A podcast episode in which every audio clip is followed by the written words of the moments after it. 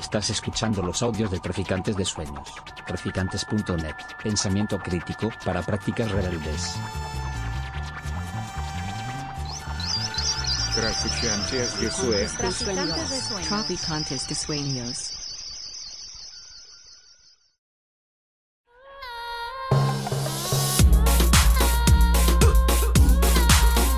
Nociones Comunes, Universidad Experimental de Madrid.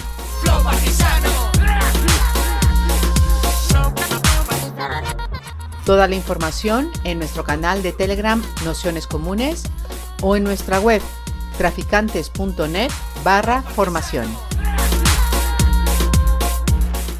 Os la bienvenida a todos, a todas, a todos a esta tercera sesión de este grupo curso de lectura sobre Rafael Chirves para esta tercera sesión que giraba en torno a, otra de sus obras más conocidas, que era Crematorio.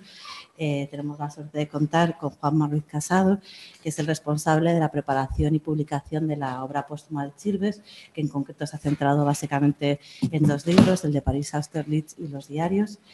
Y, haremos como, como, otras veces un ratito de presentación, unos 45 minutos o media hora, un ratito así intermedio. Y luego yo tengo aquí apuntado que Víctor y María os habíais propuesto para hacer una, si os apetece, una intro un poquito más larga para empezar a animar el rato de debate. Vale.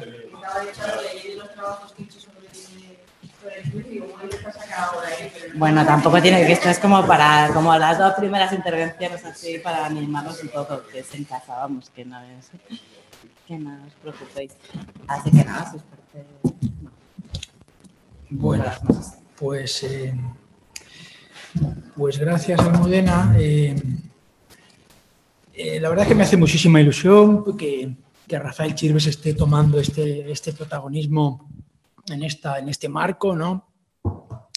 Creo que es una magnífica guía para comprender la democracia y no solo la democracia, ¿no? para eh, tratar de comprender qué es un ser humano y en qué consiste eh, su comportamiento. Em, honestamente tengo que decir que no tenía ninguna intención de leerme eh, Crematorio, que es una novela que siempre me remueve muchísimo, me, me hace daño, este es el, el asunto, ¿no? Es una novela muy dura, particularmente dura, y había decidido eh, coger distancia con respecto a ella, ¿no? Eh, como a veces el destino y la vida organiza las, las, cosas, lo que sí es cierto es que tenía eh, Celestina ahí preparado para, para, darle un bocado a principios de, de, año, ¿no? con lo cual, hacía tiempo que no la leía, con lo cual, pues he podido leer eh, eh, Crematorio esta vez con su principal referente, con su principal fuente, ¿no? que, es la, que es la Celestina. ¿no? Eh, la verdad que Chirves admiraba muchísimo este libro, como, como sabéis.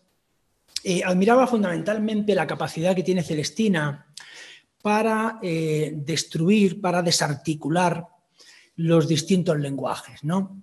Celestina funciona como una trituradora de manera que eh, no deja, por decirlo así un poco eh, a lo bruto, eh, una palabra en pie, ¿no? Tiene una capacidad para ridiculizar, para burlarse, para, para desestimar, para desmitificar sus lenguajes, los lenguajes de esa época con una efectividad particularmente admirable, ¿no? Se preguntaba a menudo lo terrorífico que debía de ser eh, terminarse la Celestina en, pongamos, 1520 o cuando fuera, ¿no? Digamos, ¿cómo leerían los contemporáneos este, este libro tan, tan terrorífico? Y em, admiraba, digamos, esa, eh, ese vapuleo que el lector sufre a raíz de la lectura de, Celestina, ¿no? Eh, particularmente admiraba el lamento de Pleberio, que como sabéis es el final de, Celestina, y yo creo que será uno de los temas que abordemos a lo largo de la sesión de hoy. Eh, también nosotros, ¿no? los lectores de crematorio, eh, podemos decir eso que dice Pleberio, eh, ¿por qué me dejaste triste y solo en este valle de, lágrimas? ¿no?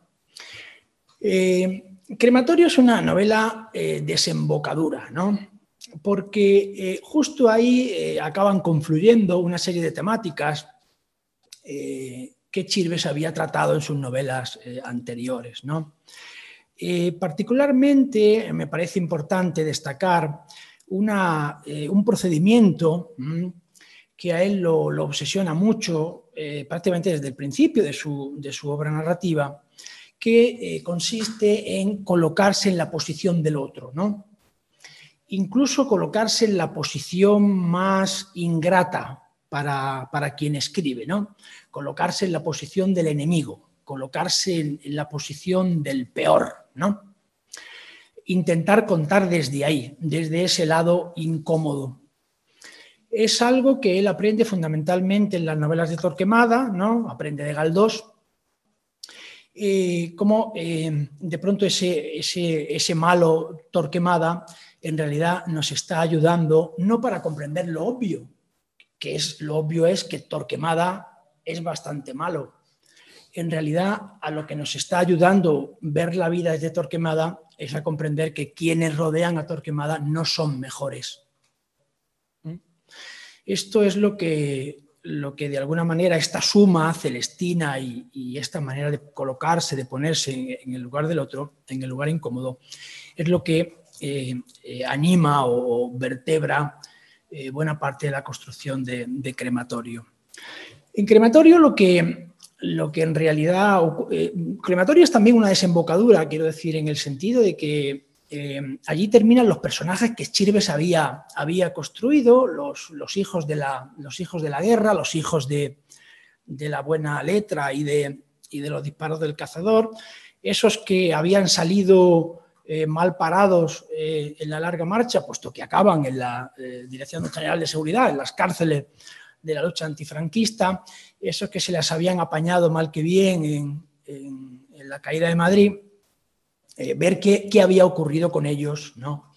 en ese eh, tiempo en el que transcurre el crematorio, que más o menos podemos eh, establecerlo entre la caída de las Torres Gemelas, a las que hay alguna referencia en algún momento, y la propia publicación del libro, ¿no? ese año 2007. ¿no?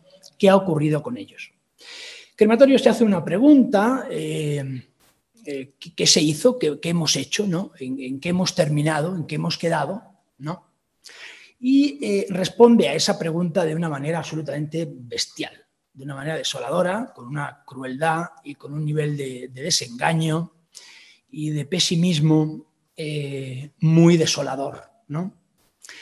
Eh, básicamente esta desolación, ¿no? este desengaño, se podría localizar en dos citas que me parecen muy importantes, concretamente en, dos intervenciones, en las dos primeras intervenciones de, Rubén Bertomeu. La primera, eh, muy rápidamente, eh, Bertomeu dice, eh, la clase obrera no existe, la clase obrera ha desaparecido, la clase obrera ha muerto.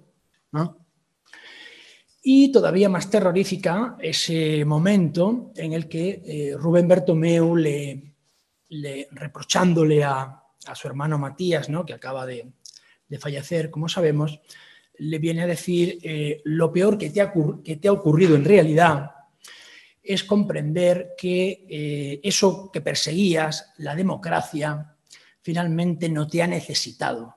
En realidad lo que ha hecho ha sido expulsarte. Porque, y esta frase es, tremenda, la democracia es la forma más perfecta del fin de la política la forma más perfecta del fin de la política. Luego, si queréis, leemos más concretamente esa, con más precisión esa frase para pillar los matices que tiene tan, tan dolorosos. Crematorio como Celestina tiene una, un argumento eh, brevísimo. Eh, eh, con unas cuantas palabras lo, despachamos, ¿no? Matías Bertomeu ha muerto. Si a eso le sumamos el petardo de, el, no digo que el pobre sea un petardo, la pequeña bomba eh, que le ponen a Ramón Collado en su coche, ¿no? Eh, en, una, una, peripecia a la que se refiere Robin Bertumeu también en su primera intervención, ¿no? Esto que le encarga a Sarcos, ¿no? Esto que acaba haciendo Sarcos, eh, estado con Traian, lo de Collado ya está resuelto, ¿no? Eh, prácticamente ahí tenemos terminado el argumento. Eh, esto también lo aprendió Chirves en Celestina. Celestina tiene un argumento brevísimo, ¿no? Lo admirable es cómo es posible que en un argumento tan, tan pequeñito quepa un mundo tan, tan grande, ¿no? Y tan, tan grande como la humanidad, porque eh, en realidad Crematorio mm, no es el libro de la, democracia española, eh, siendo el libro de la democracia española, no es el libro de la historia de España, siendo el libro de la historia de España. En realidad, Crematorio eh, rompe esas fronteras para dibujar, radiografiar una desoladora, como digo, radiografía del ser humano. creo que el, hallazgo fundamental de, crematorio reside en algo que el capítulo de Federico Brouard, que es un alter ego de Rafael Chirves, luego si queréis entramos en este tema, algo que, su exégeta, su, biógrafo, eh, Juan Muyor, dice, ¿no? Dice, bueno, Brouard, y cuando eh, decimos Brouard, pues también podemos leer Chirves, eh, escribe escribe contra, contra sus, lectores y escribe también contra sí mismo. ¿no? Luego, si queréis, entramos en esto un poco más. Yo creo que, que Crematorio tiene una capacidad para, para ahogar al, lector de, una manera absolutamente totalitaria. O, es decir, no le deja al lector un agujero, un respiradero, una gatera por la que, por la que escaparse. ¿no? y aquí está su, verdadero, o desde luego uno de ellos, hallazgos. ¿no? En realidad es un ejercicio eh, práctico de desconfianza. Al mismo tiempo que el narrador, ese ángel diablo, ¿no? Eh, de Poe con el, que, con el que se abre el libro antes de empezar el libro, esa cita terrorífica ¿no? de, que, Rafael Chilves utiliza ¿no? para darle entrada a su libro, ¿no?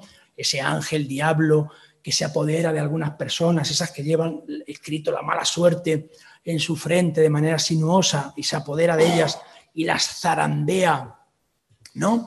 Y las usa como expiación del resto de los seres humanos. Eh, es ese, precisamente ese, ese, ángel diablo, que yo creo que podría identificarse perfectamente con el narrador de la obra, ¿no? Ese es el que está permanentemente provocando este vapuleo en el lector y al mismo tiempo exigiéndole una especie de, defensa contra el punto de vista de la narración. Es decir, eh, lo que en realidad plantea Crematorio es una eh, dialéctica narrador-lector a niveles de violencia alta. Esto es lo que, lo que está ocurriendo en esta, en esta gran novela. en realidad, hay algo que creo que que sostiene esta eh, atrevidísima, atrevidísima propuesta, que es el narrador, ¿no? este, este ángel diablo. ¿no? Eh, es un narrador que creo que eh, podríamos calificar como total, sin ningún tipo de, exageración. Es un narrador que, se las arregla para vertebrar la primera persona, que es la, primera, la, persona de Robén Bertomeu, no es el único que tiene este privilegio en toda la novela, porque es verdad que el capítulo de Juan Muyor también está escrito en primera persona, pero es el único que ejerce la primera persona con un dominio eh, eh, y con una soberbia realmente eh, admirable. ¿no? Es un narrador que se las arregla para montar el, el, tú permanentemente, ¿no? porque la acusación ¿no? esto que, este diálogo permanente, este todos contra todos que propone Crematorio, ¿no? está prácticamente desde el principio, ¿no? Bertomeu está permanentemente acusando a Matías, Matías está acusando a Rubén, eh, eh está acusando a los dos, este tú hiciste, tú hiciste, tú hiciste, ¿no? Eh, la tercera persona es, la persona del resto de los personajes de Crematorio, a excepción de, Rubén Bertomeu y, también un poco de Juan Muyor. Eh, por supuesto que la primera persona del plural, el nosotros, no deja de, no deja de, abanderarse qué nos ha ocurrido, qué nos ha, qué nos ha pasado. El, vosotros forma parte también de esta, de esta especie de guerra permanente entre los personajes, ¿no? En la alianza, por ejemplo, Brouard, Silvia, Matías contra Bertomeu y por supuesto que la tercera persona del plural pues también se está ejerciendo habitualmente. ¿no? Es esta capacidad de a partir de una tercera persona o de una primera persona de convocar al resto de las personas ¿no? y de agitarlas, de zarandearlas, como, como decía Poe en ese principio de, la, obra, en esa cita tan, estremecedora, lo que hace eh, tan verdaderamente grande eh, crematorio. Abundan en crematorio la cantidad de, referencias al veneno que contienen las palabras. ¿eh? En, realidad, mm, el tema es un poco complicado decir cuál es el tema de crematorio. Esto es una novela que cada vez que intentas atraparla, lo que ocurre es que ella te ha atrapado a ti cada vez que, dices ya la tengo, ya sé en lo que consiste, en realidad eh, lo que te das cuenta es que se te han quedado cinco piezas fuera. ¿no? Es un puzzle realmente difícil de armar, ¿no? precisamente por esta complejidad, entre otras cosas, del narrador, ¿no? Pero también de los tiempos, pero también de los personajes, pero también de tanto y tanto. ¿no? Esa facilidad con la que es capaz de, de combinar en un mismo capítulo tiempos diversos, etcétera, pues es también admirable, ¿no? Pero yo decía, eh, eh, a mí me gusta decir, equivocándome, ¿no? Porque cuando lo digo me doy cuenta de que me, olvido de cosas, ¿no? Que el verdadero tema de crematorio es el lenguaje. Es el lenguaje. Es el lenguaje y, los peligros de la palabra. Es, eh, es la palabra como veneno. En realidad, es una enmienda a la totalidad de los discursos que nos hemos contado, de las ideologías con la que hemos encubierto la verdad de lo que nos ha ocurrido. Es el libro de la dialéctica verdad-ideología, ¿no? O hechos, realidad frente a ideología, ¿no? Una ideología que, se está cuestionando permanentemente. Es interesante cómo eh, esta ideología o eh, no solamente hay un cuestionamiento de la ideología con mayúsculas, ¿no? Es tremendo cómo eh, empieza cabreado porque no le gusta lo que está escuchando en la radio. Y está diciendo, pero ¿qué esta tía que, está diciendo? Vamos a ver si aquí en realidad ha hecho calor o ha hecho no sé qué, tal, ¿no? Y está, eh, o sea, la, discusión, digamos, la confrontación de los personajes con la realidad eh, se aprecia desde lo mínimo a lo más, eh, digamos, eh, amplio, ¿no? desde la ideología con minúscula, por decirlo así tontamente, a la ideología con una grandísima mayúscula. ¿no? Me gustaría leer algunos, como, me, yo soy obediente y me dijeron, tienes que leer algunos párrafos. Yo leo algunos párrafos. en el primer capítulo es el propio Bertomeu quien dice eh, los albañiles, refiriéndose a, la gente que trabaja con él, que trabaja para él, mejor dicho, eh, los albañiles temen las palabras porque una palabra tumba de forma más contundente que un puñetazo, te corta, te hiere, te aplasta. Eh, es evidente que la palabra es una representación cultural. De la palabra vamos a la ideología, de la ideología a la cultura. Eh, en la definición de Rubén Bertomeu es muy importante eh, el pasado cultural de Bertomeu. ¿no? Bertomeu fue una persona culta. En algún momento eh, Silvia o Juan Muyor dicen de él, bueno, en realidad Rubén Bertomeu es Mozart, el requiem de Mozart con una bola de hormigón o algo así, con una, con una masa de hormigón. ¿no? Ahí podríamos, ahí podríamos resumirlo. La cantidad de, citas, de textos sobre la literatura, contra la literatura, ¿no? Mm. Eh, es abrumadora. Eh, parece mentira que esto sea una obra literaria, pero eh, concretamente Juan Muyor, en referencia a los profesores de literatura, dice, somos putas, flores de loto que se abren sobre la charca maloliente de la opulencia, en el tremendo primer capítulo de Silvia, la hija de, la hija de, Bertomeu.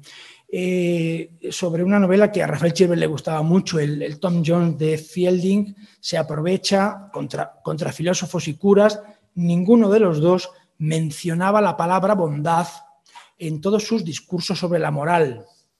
Eh, dice Yuri el ruso, las palabras son las que llevan el veneno. Eh, Rubén Bertomeu acerca de la cultura, de qué poco sirve la cultura, qué poco suaviza los deseos, los instintos. Esta frase valdría prácticamente para la totalidad de personajes de crematorio, ¿no? En realidad todos se han dejado llevar por los deseos, hasta, hasta los que parece que no lo han hecho. En realidad, el personaje de Silvia, que es un personaje que a mí me, que a mí me llama mucho la atención, lo bien construido que está, eh, a menudo te olvidas de que en realidad le está siendo infiel a su marido. En realidad no se está comportando de una manera tan, tan drásticamente diferente a como se comporta su padre, ¿no? Y en realidad se ha dejado llevar por los deseos. Y algo de esto podemos decir también eh, sobre Federico Brouard, ¿no? El, este, el, alter ego de Chirves en la novela, el escritor, ¿no? Hay una, una cita que me gusta mucho, que es la de Bertomeu eh, contra su hermano, contra Matías. Dice, este es el atrecho con que habría que amueblar el escenario de los últimos años de Matías, en los que en vez de discutir acerca de la toma de poder y de cómo destruirse lo más velozmente posible con todas las porquerías que la farmacopea ha inventado, fase 1 o esa es la 2, o de las posibilidades de actuar dentro del sistema, fase 2 o fue ya la 3. Se discutía de los derechos de los animales y plantas y de los deberes del hombre para con unos y con otros. ¿no? En el colmo del cinismo, eh, Bertumeu se plantea, se, permite utilizar referencias marxistas para discutir lo que, lo que quiera, ¿no? lo que quiere, lo que le interesa. Cuesta un dineral que un niño llegue a adulto como marxista no puede parecerte honesto tirarlo todo así, a la buena de Dios. Sobre la democracia, lo que comentaba yo antes, ¿no? esta terrorífica frase de, de Rubén Bertomeu sobre su, su hermano Matías, creo que lo peor que te pasó fue descubrir que la democracia acaba con la política. Eso fue lo peor. Pasarte 20, 30 años de franquismo exigiendo que llegara la democracia y descubrir que llegaba para comunicarte que no hacías ninguna falta, porque la democracia era la forma más perfecta de exterminio de la política. Eh, y en esta misma línea, Matías nunca quiso arrojarse en una hoguera ni arder. Su fuego solo encendía las palabras que pronunciaba en las barras de los bares. Su sangre llevaba más alcohol que hemoglobina. Las palabras ardían en el aire durante algunos segundos y luego caían convertidas en ceniza. Eran solo estrategias del yo. Esto de estrategias del yo es muy importante. Es evidente que Crematorio es también la novela del egoísmo. Cuando ha desaparecido la lucha de clases, lo que queda es el individuo y el individuo en su, en su soledad el individuo poblado de los otros individuos de una manera estúpida, en forma de daño, en forma de enfrentamiento, en forma de dolor. Cada personaje de crematorio tiene al resto de personajes en su cabeza. En este sentido, eh, es admirable Silvia. En los capítulos de Silvia son abrumadores.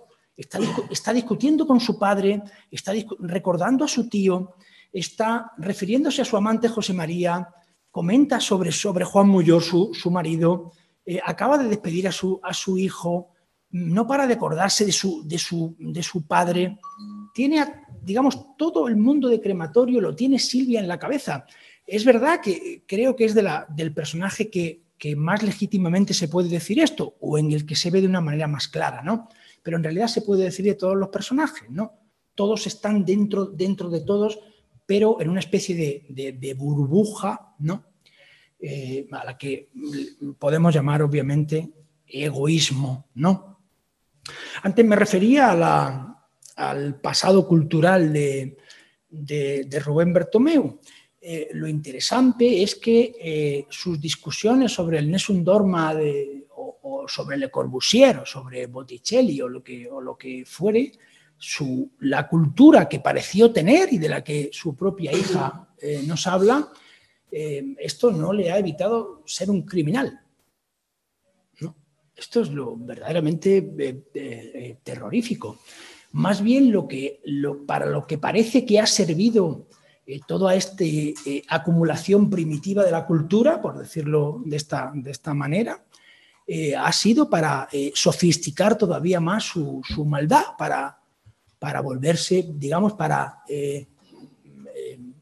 culturizar su cinismo eh, o, hacerlo, más elegante, ¿no? Lo que, insisto, no debe, no debe hacernos eh, olvidar este, este eh, tema.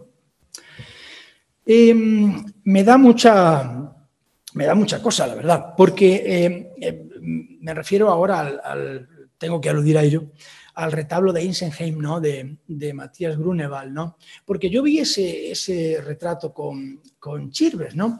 estaba verdaderamente obsesionado por, por ver ese Cristo, ¿no? Eh, que había visto en imágenes y tal y cual. Y todo, y íbamos a un viaje de trabajo con un, con un, fotógrafo, Antonio de Benito, que también estaba muy interesado en este, en este, en este tema, y todo era, yo, yo ese Cristo tengo yo que meterlo en una novela. Ese Cristo, ese Cristo tengo yo que meterlo en una novela. Jo, y vaya, vaya si, lo, si lo metió, ¿no? Me estoy refiriendo concretamente a Silvia y, y, al viaje. Bueno, al viaje que ella no hace. Ella en realidad evoca el viaje que sus padres hicieron a Colmar cuando su, su madre ya estaba moribunda, ¿no? con, ese, con el Kempis como lectura como lectura de, viaje, ¿no? Y esa frase terrorífica, eh, en, desapareciendo, creo que es así, en desapareciendo de la vista, eh, eh, no tarda en desaparecer de la mente, ¿no? Una frase tremenda, tremenda. Em, por añadir alguna más, también contra la literatura, como no, Juan grababa sus improperios contra la literatura, se refiere a Federico Broward, basura sentimental que consuela a los flojos y lava a los malvados. Eh, lo repito porque eh, la literatura es basura sentimental que consuela a los flojos y lava a los malvados. Hay algo terrorífico en, Federico eh, Broward, ¿no? En algún momento Juan Moyor insiste en una cosa, que es en la piedad, ¿no? Federico Broward, sus obras, sus novelas son piadosas, ¿no? parecen sostenerse en la, en la piedad. ¿no?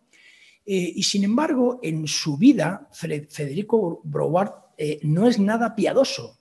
Al contrario, se comporta con una crueldad hiriente.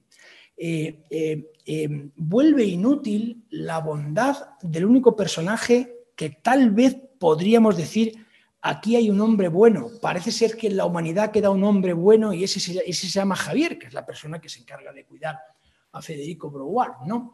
Y es precisamente la, crueldad con la que lo trata em, este, eh, el escritor, ¿no? Broward, la que vuelve inútil la, supuesta bondad de Javier, ¿no? En realidad es una, es una bondad que bien analizada para lo único que sirve es para echar más leña a la, maldad o al, comportamiento eh, absolutamente em, esto, impío, desde luego menos piadoso cualquier cosa, malvado en realidad, de, Federico Brouwer. Este tema de la, piedad me parece, me parece importantísimo y, es el que a mí más me marea cada vez que, cada vez que, leo, que leo crematorio. ¿no? De hecho, ahora quiero estar como dos décadas sin leerlo. Si, falleciera sin volverla a leer, no me pasaría, no me pasaría nada. Eh, eh, concretamente me refiero a la, o sea, el efecto, o sea, digamos que el colmo de los colmos es que el, narrador de crematorio sea piadoso o, desde, desde, algún punto de vista se pueda eh, esto decir o sostener que es un narrador piadoso, que es que hay un punto de vista piadoso ahí, pero es que verdaderamente lo hay. Es una especie de, piedad cruel, es una especie de, piedad que se, que se eh, vistiera, que se gustase a sí misma en lo, en lo cruel, ¿no? Em, porque solamente desde la piedad eh, eh, es posible situarse de la manera tan radical como, como, como hace este narrador, este ángel diablo, ¿no? En la mente de cada personaje para comprender con, con la precisión con la, que, con la que este narrador lo hace, comprender el comportamiento de esos personajes, ¿no? Incluso en su, digamos, en su deriva más cruel o, o- o- o malvada. Permanentemente, y esto es algo que particularmente todavía no sé qué hacer con ello, soy sincero, eh, eh, eh, permanentemente se está eh, eh, dando razones, argumentando, amparando los comportamientos. Por ejemplo, los de, los de Rubén Bertumeo, ni más ni menos. ¿no? Siempre está encontrando un argumento para, para defenderse contra, contra los otros, para justificarse incluso ante sí mismo. ¿no? El, otro, el otro tema, aparte de la, de la... Quería hacer una cosa, se me ha, se me ha ido, perdón. eh, no. Eh, perdona, había, que había la piedad ahí, bueno, había otra cosa, da igual. ¿Perdón? Justificarse a sí mismo. No, no, sí, sí, no, lo de la... Lo de la, lo de la- sí, no, no, eh, ya quería, quería decir esto. Eh, ya, ya me acuerdo. Eh, no, está la piedad y, y hay otro tema eh, eh, tremendo, ¿no? Eh, hay un tono ele- elegíaco, elegíaco a lo largo de toda la novela, ¿no? O sea, eh, además de ser un narrador tremendamente cruel que zarandea a, su- a sus personajes, es como si le diera una pena enorme eh, eh, provocar, este, provocar este, este zarandeo, ¿no? Es evidente que, que el narrador tiene que, perdón, el lector tiene que aprender a defenderse contra est- estas dos herramientas que se ponen encima de la mesa, que, que sirven para tejer la narración. Por una parte, la piedad, por otra parte, efectivamente, este tono elegíaco, ¿no? Como si, como si en el fondo eh, eh, a este narrador que no duda en señalar lo peor de, de- Matías Bertomeu, lo peor del fallecido, ¿no? cuya biografía es, es la, biogra- la biografía de un traidor, al, fin y al cabo, un tipo que, que creyó en la, la lucha armada, pero que luego no dudó en pactar con el socialismo, ¿no? que incluso llegó a tener su despacho, se nos dice en algún momento, y que finalmente pues, se ha eh, salvado protegiéndose en una especie de ecología mm, mm, práctica, eh, cómoda, eh, como Silvia no se para de, no, no, no se cansa de, de- de decirnos, doliéndole a ella mucho también la historia de un farsante. La historia de un farsante. Es como si esta historia de este, de este farsante, que al fin y al cabo es, eh, es el representante de la, de la generación de Chirves, ¿no? es el, último ajuste de, cuentas de, de Chirves con su generación, porque de alguna manera en la orilla mm, vira hacia otra, va hacia otra parte. ¿no? Es como si, si eh, eh, en, realidad, en realidad no es así. ¿no? El- el dolor que siente este narrador precisamente por lo que ha ocurrido, ¿no? por lo que nos ha ocurrido. ¿no? Bueno, em, también hemos venido aquí a hablar todos. No sé si, Sí, si es- podría, podría continuar, si, si, si queréis, eh, si queréis, si os apetece com- comentar algo o, o estáis de acuerdo, ¿no? O sea, No se dice en argentino como vos quieras. Aquí estamos todos para. Por eso, por eso, que, que si os apetece comentar alguna, alguna cosita de lo, de lo oído. Bueno, en principio, Pues Bueno, sí, yo-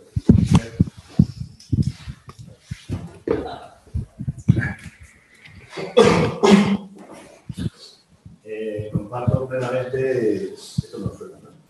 Esto es para que lo oigan sobre todo en Ah, casa. bueno. Sí, pero- sí, sí, que son así. Sí, estas. Eh, plenamente el sentido o la línea básica que he entendido en el texto de Silves, tú, no yo, eh, has dado a tus comentarios y te los agradezco porque me parecen muy interesantes todos ellos, además de compartirlos. Ahora, eh, para mí, eh, tú has empezado diciendo que más o menos con esta palabra terrorífico, el, el libro de crematorio en concreto. Y yo creo que para mí el valor más importante de este libro es precisamente ese, eh, el terror terrorífico. ¿Por qué?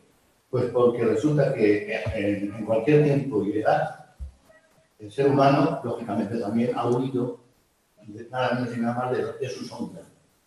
La sombra es la parte oscura, la parte oscura que aquí en Crematorio aparece como, como protagonista eh, de casi todos los personajes del libro. Entonces, eh, como resulta que a día de hoy también, en la, en la, en la y en cualquier momento, lo que, de lo que se ha entrenado siempre la sociedad y a través de, de esta de denuncio, de, de, yo, es la hipocresía nos, inunda. O sea, que estamos siempre buscando que, que está bien que el ser humano es, es, es noble, es hermoso, es bello, la mujer sobre todo, aquí presentes, y, los hombres un poco menos. Eh, pero físicamente lo refiero, pero bueno, me refiero a, eso, ¿no? Que se ha ocultado Freud, eh, Jung y que es- los escritores que más me interesan, entre otros, vamos, hay sociólogos y filósofos han hablado mucho de esto, muchos más también. Y a este nivel, eh, este, este libro, el crematorio, me parece mm, muy valorable, muy valorable. Además de su facilidad para escribir, que está en otra ¿no? Muy valorable, porque casi siempre se y tú has utilizado ahora mismo en manifestaciones esa palabra, ¿no? De, de- no sé si a volver a leerlo, pero yo creo que para liberar la balanza, siendo la parte oscura del ser humano el 50 o 60% de la existencia, queramos admitir o no, eso es otro comportamiento, ese es el egoísmo y tantas otras cosas, deberíamos tener en cuenta si enseñorearnos de ello, sin regodearnos de ello, porque bueno, también sería el sadismo, eh, que también es parte del ser humano, eh, en, en este tipo de publicaciones, que hay muchas más también, pero que son denostadas ya políticamente quizás por eso, porque es que habla del lado oscuro del ser humano, pero sí, que yo creo que debería hablarse más de ello. Insisto, no para regodearse de ello, sino en lo contrario, para tener en cuenta que es una realidad como la copa de un Sí. Hay, un... Perdón, perdón, que vas a, vas a comentar. No, yo lo que, quería decir es que que, estás aquí, para ninguno, aprovechar la oportunidad de que estés aquí, que has conocido personalmente a. Entonces yo, todo lo que puedas, eh, pueda escuchar, etcétera. Yo en mi caso, pues, lamento además, me apunté esta semana, realmente está muy liado laboralmente y tengo una lectura eh, no tan cercana ahora mismo.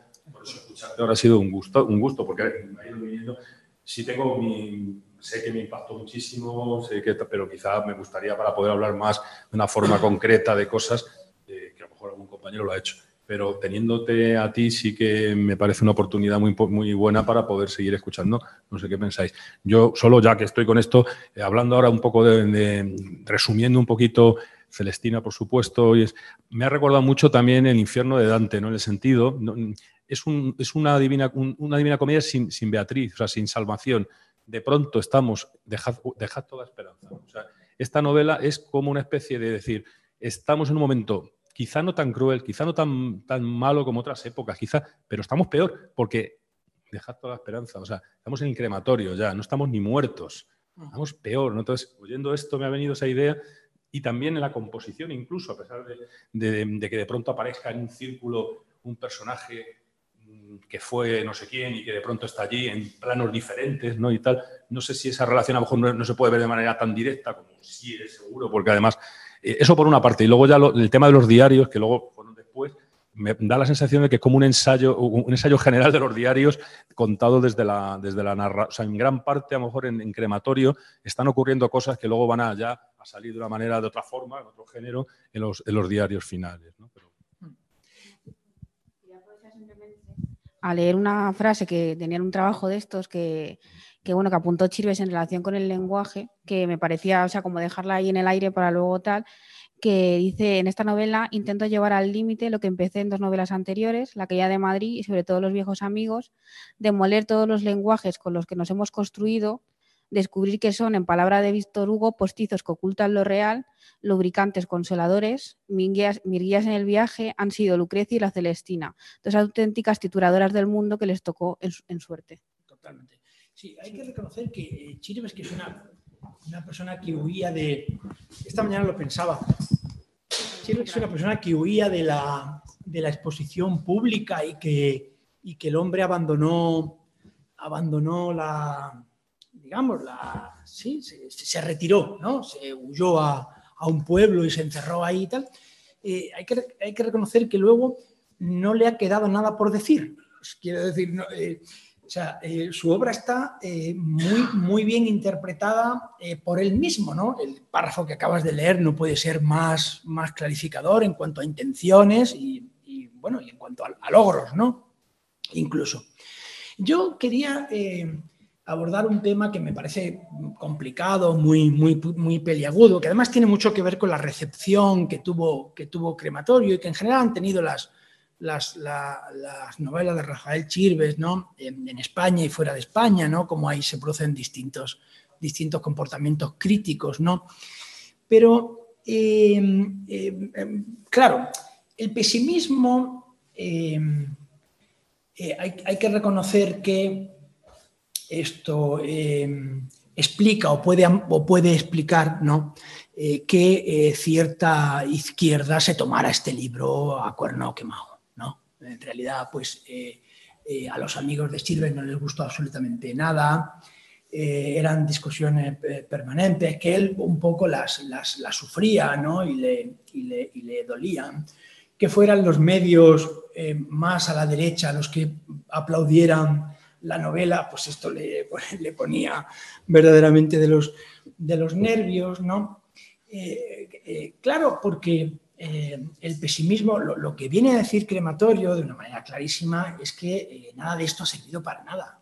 O, eh, es muchísimo peor, ¿no? Lo que yo comentaba antes, ¿no? En realidad, aquí eh, hemos construido castillos, castillos culturales y castillos ideológicos para esconder una verdad que se llama corrupción y se llama, la Celestina, como en la Celestina, sexo y se llama dinero y se llama poder ¿no? Y este tema es eh, muy viejo y en realidad esto es un problema que se llama eh, condición humana. Eh, esto es un poco eh, terrorífico, más aún, más que terrorífico, ¿no? Porque nos dejan un, des un, desamparo verdaderamente feroz, ¿no? ¿Quién habla de revolución a partir de ahí? ¿O, cómo damos el siguiente paso, digamos, ¿Qué pasa con la política? ¿Qué hacemos con la, política? ¿no? Eh, bueno, en realidad eh, esto es verdad, ¿no? Y, este pesimismo es muy duro, ¿no? Y de, de asumir, ¿no? Eh, hombre, eh, tiene algo, algo bueno. Eh, podemos esto meternos debajo de la cama y no salir de allí, ¿no? y abrazar nuestro pesimismo y suicidarnos como Celín o como quien sea y mira tú qué bien, ¿no? Eh, y también podemos hacer otra cosa y es no dejarnos engañar más a partir de ahora. Yo creo que la, gran, la gran, lección de, de, crematorio es eh, la desconfianza como una eh, herramienta. Y, eh, y, yo creo que, eh, desde luego, eh, es muy importante defenderse también contra crematorio.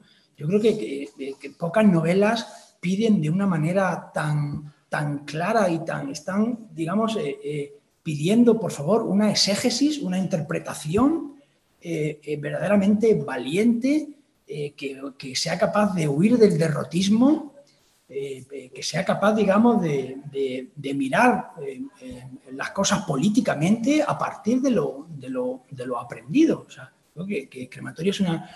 El otro día con unos colegas leyendo, leyendo al, al, Tusser, pues nos daba la, está el tema este de la sobredeterminación de Althusser, que es un concepto muy interesante que eh, viene a decir que, bueno, que sí, perdonadme este, este, pequeño paréntesis, pero creo que puede ser, puede ser interesante comentarlo. Esto, eh, Althusser viene a decir, bueno, por supuesto que, que existe el principio de contradicción y, y por supuesto que existe el, la, el enfrentamiento trabajo-capital. Solo faltaría que no existiera el enfrentamiento trabajo-capital, ¿no? Eh, eh, esto está en permanente y, y, el enfrentamiento por el eh, trabajador eh, capital o trabajador empresario, como sea, ¿no? Eh, ahora bien, eh, derivar que de ahí esto va a conducir sí o sí a una revolución que nos va a llevar a la igualdad y a no sé qué, pues mire usted, esto no, porque esto es mucho más complicado, porque existe una cosa que se llama sobredeterminación, que son circunstancias, contextos, momentos, donde en realidad son tantos la, diversidad de factores, ¿no? desde el clima, la, yo qué sé, las evoluciones de la economía. Tú querrás hacer la revolución, pero si viene una pandemia y nos encierra a todos en casa, pues ya no podemos hacer ninguna revolución porque no podemos salir de casa, ¿no? ¿Cómo? Perdón. es decir, que la... Perdón, perdón, este, lo, de, lo de menos porque era un ejemplo. Era, es decir, que, que, no, que a lo que voy es que existen eh, eh, circunstancias que nos, que nos eh, sobredeterminan, ¿no? Por llevarlo a, crematorio, crematorio lo que, lo que viene a decir, bueno, hay una sobredeterminación que se llama condición humana, y que si la analizas bien y la miras con valentía y la miras con verdad, sin dejarte eh, engañar, pues desgraciadamente eh, eh, con ella conviene no ir a ningún sitio y no hacerse ningún tipo de, plan que tenga que ver con, algo bondadoso. esta mañana yo quería matar a Rafael Chirves, ¿no? Otra, ya que él me ha matado mí unas cuantas veces, pues yo quería matarlo a él, ¿no? porque porque pensaba en la estampa invernal de Misent, ¿no? que es un, la verdad que el texto, el, texto con el que cierra Crematorio, yo pensaba, digo, este cabrón, ¿no? Eh, después de haber escrito Crematorio y de terminar con ese, con ese eh, eh, Bertomeu desesperado que acaba de llorar, ¿no? que ha convertido a, Matías Bertomeu, a su, hermano, en una instalación le dice, al final, dice, al final Matías, le dice al, muerto, al final eh, has acabado como una instalación, como si fueras un tapies, hace, hace una cosa así, o sea, o sea algo eh, eh, bueno, defendiendo incluso su, dolor, es decir, argumentando su dolor contra su, hermano y contra su madre, que no le vendieron el terreno a tiempo cuando él lo necesitaba. ¿no? O sea, digamos, yo, tengo mi dolor, Bertomeu tiene su dolor. ¿no? y termina eh, una ópera, eh, un barroco trágico, una, ópera trágica absolutamente demoledora, y como no, el, tipo no está contento del todo, escribe la estampa invernal de Misen, porque totalmente dedicado al, verano, voy a escribir una estampa invernal, ¿no? Y todo esto termina con un perro que, que escarba la, la, tierra, que es el perro de, de, la, de, la, de la larga marcha, ¿no? y que, que de alguna forma está anticipando en ese símbolo tan poderoso el pantano de la orilla, eh, y, tal, y lo que acaba en la novela es un tufo a carroña. Es un tufo a carroña, pero cabrón, si nos has medio matado, si nos has ahogado, nos has tal, nos has sacado los colores, eh, tal, en efecto, todos somos Bertomeu, todos somos Rubén Bertomeu todos nos hemos alimentado de Robén Bertomeu, todos lo hemos vampirizado de una o de otra manera. Hemos vivido de la acumulación primitiva eh, del capital, perdón por la expresión, de Robén Bertomeu. Lo que, lo que, eh, de eso ha, vivido este, este país y de eso ha vivido el mundo y de eso vivimos en, lo, en el país y en, la, y en, la, familia. No vivimos de otra cosa. Hay un, hay un eh, si, encuentro una cita terrorífica contra, contra, lo diré, contra su, hija, ¿no? Contra Silvia, que le dice, bueno, no la, no la encuentro, da igual, da igual, pero eh, lo, que le, lo que le viene a decir eh, es, muy sencillo. esto todavía no he, no he, visto que me rechaces ni uno de los regalos que te hago. O sea, todos los aguinaldos los recibes estupendamente. Eh, eh, esto, eh, media docena de veces te hago ingresos en la cuenta del banco. Ni tu marido ni tú podéis permitiros el nivel de vida que os estáis permitiendo si no fuera por lo que yo os estoy permanentemente ingresando.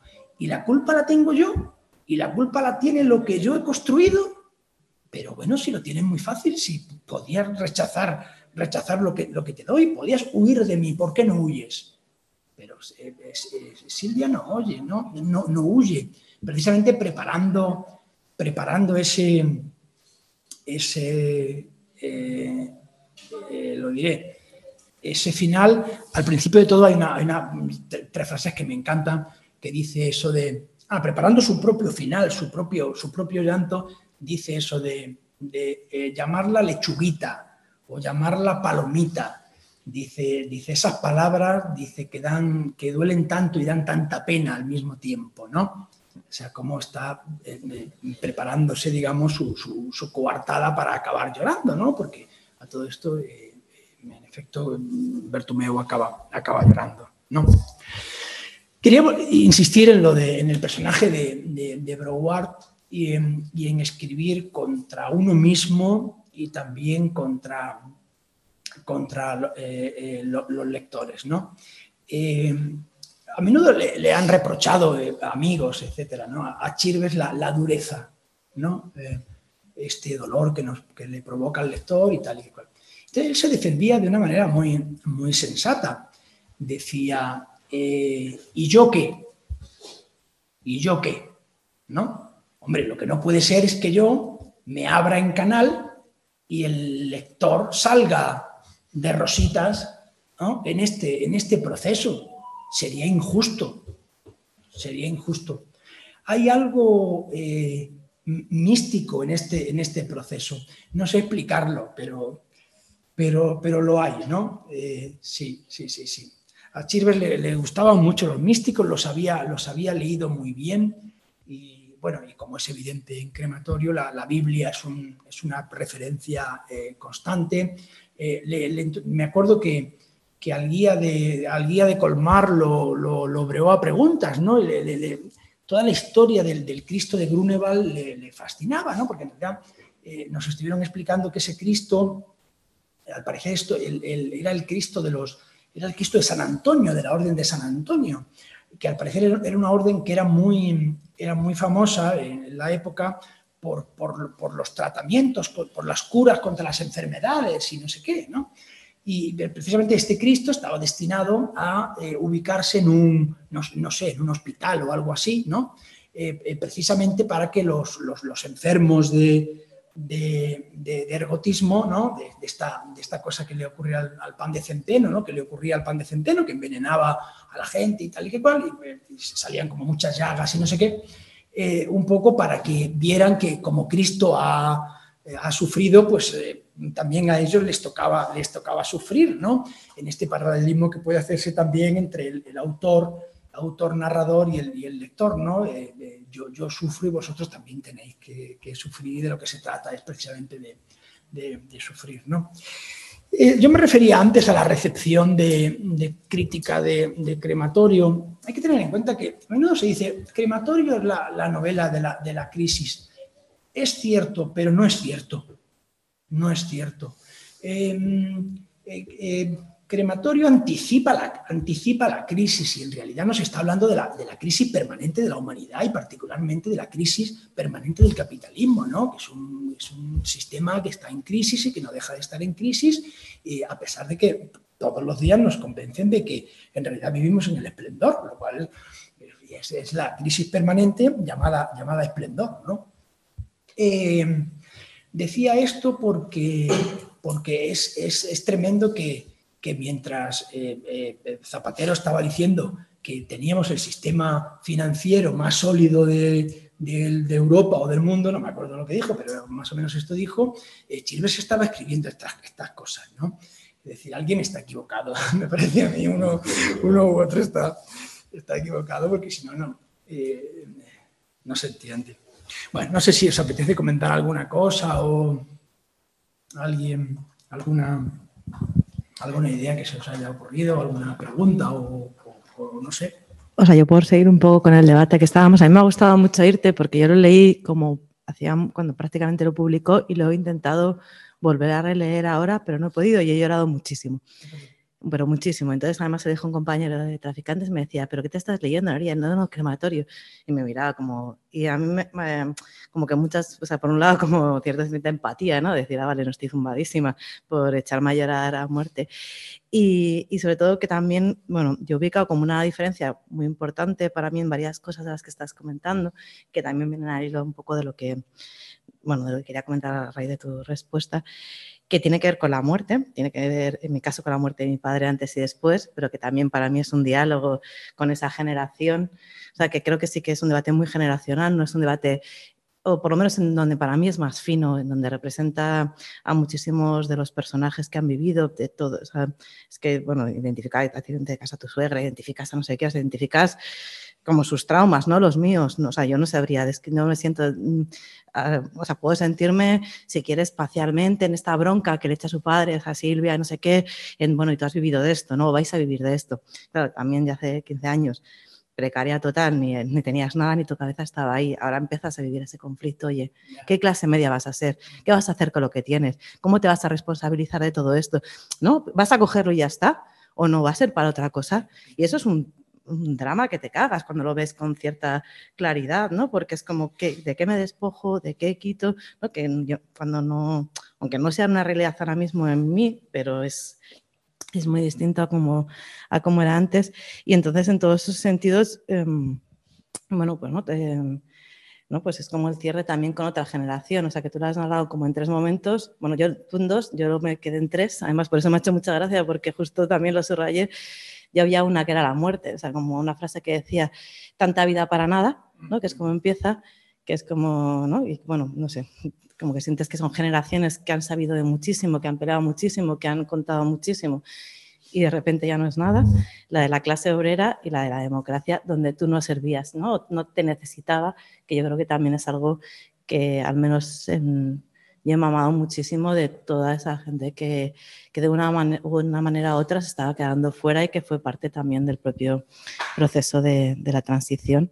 Entonces yo no, bueno, contestando a lo que te decía, no siento que sea tanto como de la maldad en sí, sino de la contradicción fuerte de, de esa, de vuestra o de esa generación. No, además de, para mí, de las tres que he leído, porque no he leído más de, crematorio de, Chirves, esta es con diferencia la, la, que más me ha gustado, pero también es por las circunstancias personales de cada uno, ¿no? A mí es que eh, he leído crematorio y me ha venido a la mente mi propia familia. No voy a hablar de mi familia porque no interesa. Eh, yo tuve un abuelo que era fascista, que era jefe de, jefe de, Renfe, jefe de personal de Renfe en su momento, antes de la guerra, inmediatamente antes, y después también, porque siguió siendo un, ser execrable que castigaba, no permitía tomar un bocadillo en los descansos de los trabajadores y era muy culto. Entonces, uno de los personajes, Bertomeu, que y luego siguió actuando además en esa línea también, ¿no? Un hombre, un hombre difícil y a la vez enriquecedor, porque resulta que los argumentarios que utilizaba, eh, yo como nieto favorito, por desgracia, luego les hay rana, pero como bonito favorito, pues resulta que a mí tengo que reconocer que, fue un peso importante en, en, mi vida. O sea, que ese personaje de crematorio me recordó un aspecto de mi familia, pero es que hay otros personajes, eh, casualmente, en mi caso, que por eso me, me he identificado mucho con la, novela crematorio, ¿no? Porque, y luego, mmm, si algo define a la novela crematorio para mí es eh, la sinceridad absoluta con que se expresa desde el punto de vista del autor, claro, evidentemente, y además que, creo que has hablado de, de, piedad, de piedad, ¿no? De piedad. Pues sí, hay una forma descarnada de, de, piedad que es muy real y que no los dos conceptos no uno no elimina al otro, ¿no? Entonces también está presente en la obra, comparto también ese comentario que has hecho, como toda la mayoría, te agradezco la, la riqueza de, de, de exposición y, y, por eso digo que a mí el crematorio me ha impactado aún más, aunque a mí personalmente como escritor, eh, se lo comentaba aquí a los compañeros cuando entrábamos, no es, eh, porque a mí me gusta más el ensayo y, y la poesía, no, no, no, es la novela, pero esta novela, caramba, es, es interesante, ¿no? Como Orwell con su 1984, bueno, 1894, ¿no? Que decía lo mismo. Eh, dijo una frase Orwell en su momento, que para mí sí es importante, eh, no comparo, pero que dijo que eh, decir la verdad, la verdad en este caso descarnada, en tiempos de hipocresía absoluta, que es, una línea común de del ser humano desde hace muchísimos siglos y sigue siendo con distintas formas, es un acto revolucionario realmente, porque te vas a encontrar con muchos problemas. Y eso es la evidencia que para mí eh, mueve también uno de los parámetros básicos de la, de la novela Crematorio, valorándola positivamente por ello. Eh, yo la verdad es que crematorio no he sido capaz ni de abrir el libro porque cada vez que lo pensaba me acordaba de la última vez y que lo pasé mal, o sea, que, tenía que parar de leer porque o sea, no, no, podía. Si bien es cierto que lo que más me, me cuesta leer de Chirve son los diarios, eh, que... Hay grados, hay grados, sí, grados en el dolor. Sí, sí. pero más allá de eso y, enlazando con lo que tú has dicho y también con el tema ¿no? de defenderse eh, de crematorio, yo creo que lo que se puede sacar no es esa ese desenmascaramiento del lenguaje, ¿no? De como de activar esas alarmas, ¿no? De cuando te conviertes en, pues a lo mejor digamos que tienes una vida más cercana a lo que se podía considerar antes la clase media, en qué errores no incurrir o como esa advertencia, ¿no? De, qué lenguaje, entonces yo lo que, digamos, si tuviese que sacar eh, algo, ¿no? Eh, más positivo y no tan, no, de una lectura tan, tan amarga sería como ese aprender a defenderse de ese lenguaje y de esas ideologías y de esa ideología, perdón, y aprender a, pues eso, a qué no deberíamos hacer o por lo menos a qué deberíamos decir que no. Yo no sé si queréis. Yo que estás comentando, que me estaba pensando cuando la, analogía o la comparación entre lo que puede ser esto del lenguaje, me venía el libro de Klemperer sobre la construcción del lenguaje de los nazis, eh, eh, un Klemperer, o como se pronuncia, un filósofo que habló sobre la construcción del lenguaje por una parte de los nazis ¿no? y cómo eh, todo ese aparato escondía lo que escondía. Y de hecho es un paralelismo, según estabas hablando, digo, cultos, cultísimos. La muerte es un maestro que viene de Alemania, decía Paul Celan, ¿no? En el Fuga de Muerte, el poema este. La muerte es un maestro, o sea, es un maestro, ¿no? O sea, igual, que estaba, viniendo, que todo Es decir, eh, y ahora estamos desenmascarando el lenguaje ese que oculta, ¿no? Eh, en otro nivel, pero que está ocultando, ¿no? Entonces, muchas veces estos sistemas eh, toca, unos tocan y otros tal, y todo parece maravilloso. La cultura no valió para nada realmente, ahí en ese, en ese sentido. También venía Primo, me venía Primo Levi también, lo de si esto es un hombre, ¿no? todo ese análisis posterior ya, ¿no?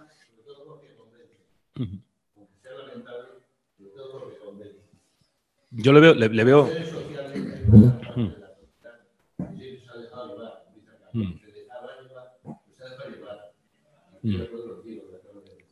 Pues hay un método que, que, es muy difícil, que es muy duro, que es eh, la autoestima y el, el espíritu de cada uno ¿no? contra todo esto. Es un ejercicio con otro cualquiera. Entonces, en esa línea, me refiero que, aseverando tus palabras, estando de acuerdo con ellos, es que seduce mucho. Ahora mismo yo tengo una circunstancia que comenté en su día al principio, pues no sé si en este curso o como queréis llamarlo, yo tengo eh, un bar, restaurante fascista al lado de, de mi portal, aquí en Madrid, que se llama una de de pintura. ¿Qué tenemos? Los primeros, los primeros, eso hablo los mismos libros. Entonces, los primeros que llegan, llegan a todas las mañanas son policías nacionales primero que les ayudan todos los días, pero como gimnasia, son policías nacionales, pero eso además se llena constantemente.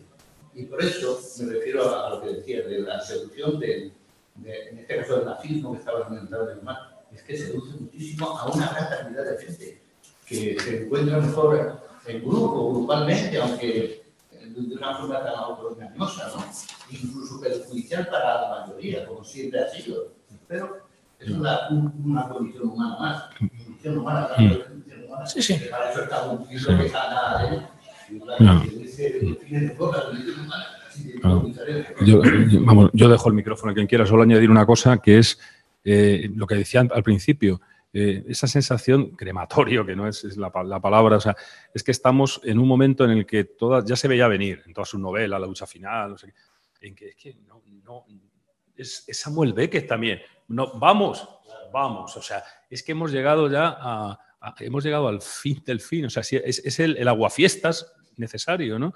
Porque me parece en ese sentido más triste incluso, fíjate que le dice, no, no, evidentemente lo que, lo que se vivió en el franquismo, en el nazismo, en el, o sea, eso era, pero había de alguna manera la esperanza, la esperanza de que, pero es que cuando no hay esperanza, que es lo que en los años, que yo sí que pese a todo, estoy de acuerdo en que no es una novela de la crisis, en el sentido mimético, la crisis y tal, pero sí a la vez, yo recuerdo esos años que todo el mundo decía, esto se va a caer, o sea, y a, la vez participábamos de, de muchas formas, pero esto es, una, esto es una burbuja inmobiliaria, esto no sé qué, o sea, de alguna manera sí que ese momento de microhistoria también, hay que tenerlo en cuenta, aunque no sea, claro, la lectura más, esto, sí, esto, esto fue la crisis de Valencia además, ¿no? y no sé qué, y la, pero mm, sí que en ese momento hubo una especie de, sensación de que esto ya no es que, eh, y, de ahí venimos, a pesar de los movimientos del 2011, etcétera, etcétera, y de los cambios que, sí ha habido y ha habido, pero realmente esos cambios han trascendido como para que esta novela eh, siga, haya quedado fuera de juego, lo que tenemos que plantearnos en el 2022, 23 estamos, ¿no?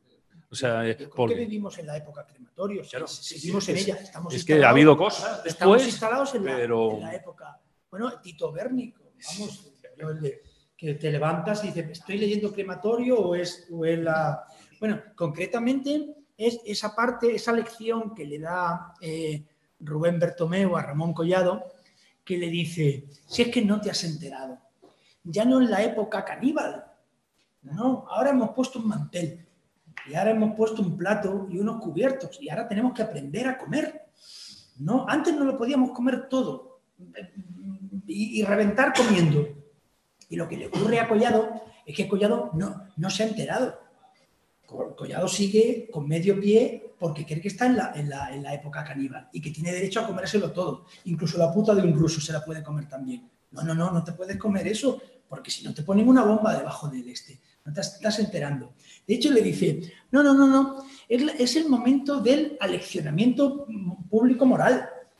Ahora toca que nos aleccionemos, ¿no? Y que señalemos al cocainómano, al putero, eh, a todo eso, ¿no? En esa época en la que estamos, hemos estado perfectamente en, crematorio. Yo creo que lo, que tú has comentado, Almudena, eh, ese dolor también que te ha, que te ha provocado, es, ese, es también eh, otra forma de decir que es en lo que estamos. Nos provoca dolor porque no sabemos muy bien qué hacer con ese pasado que, que, por lo visto pues, es un crematorio en realidad. Es, y son unas cenizas, porque es muy difícil asumirlo eh, realmente. Hay, una, hay un comentario de Juan Muyor, ¿no? que es el biógrafo de, de ¿no? el, padre, el, perdón, el, marido de, de, Silvia, eh, que es otro cínico a su manera, ¿no? porque se pasa toda la novela diciendo tu padre, tu padre, Bertomeu es esto, Bertomeu es esto. Pero ese es otro que está encantado también de recibir la asignación. En el colmo, de, en el colmo del cinismo está escribiendo una biografía eh, eh, al enemigo público, vamos a decirlo así un poco exagerando para que se entienda, al enemigo público número, uno de, de Rubén Bertomeu, que es Federico Brouard, que es su ex amigo, y que está, y que eh, prácticamente, bueno, de hecho, eh, se nos dice, hizo una novela en la que el personaje principal estaba inspirado en, en Rubén Bertomeu, ¿no?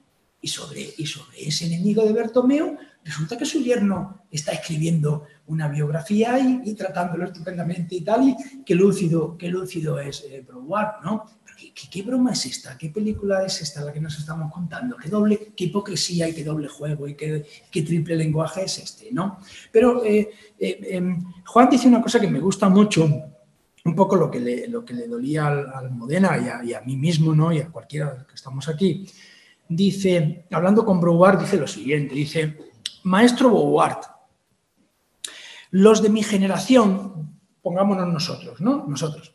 Los de mi generación hemos pasado de los 40 sin encender una luminaria. Esto sí que ha sido una generación sombría. Vosotros equivocasteis el camino. Nosotros no hemos tenido intención de ir a ninguna parte. Seguir aquí, esperar a Godot. Eh, lo, que tú comentabas, ¿no? Es decir, ¿qué hacemos con crematorio?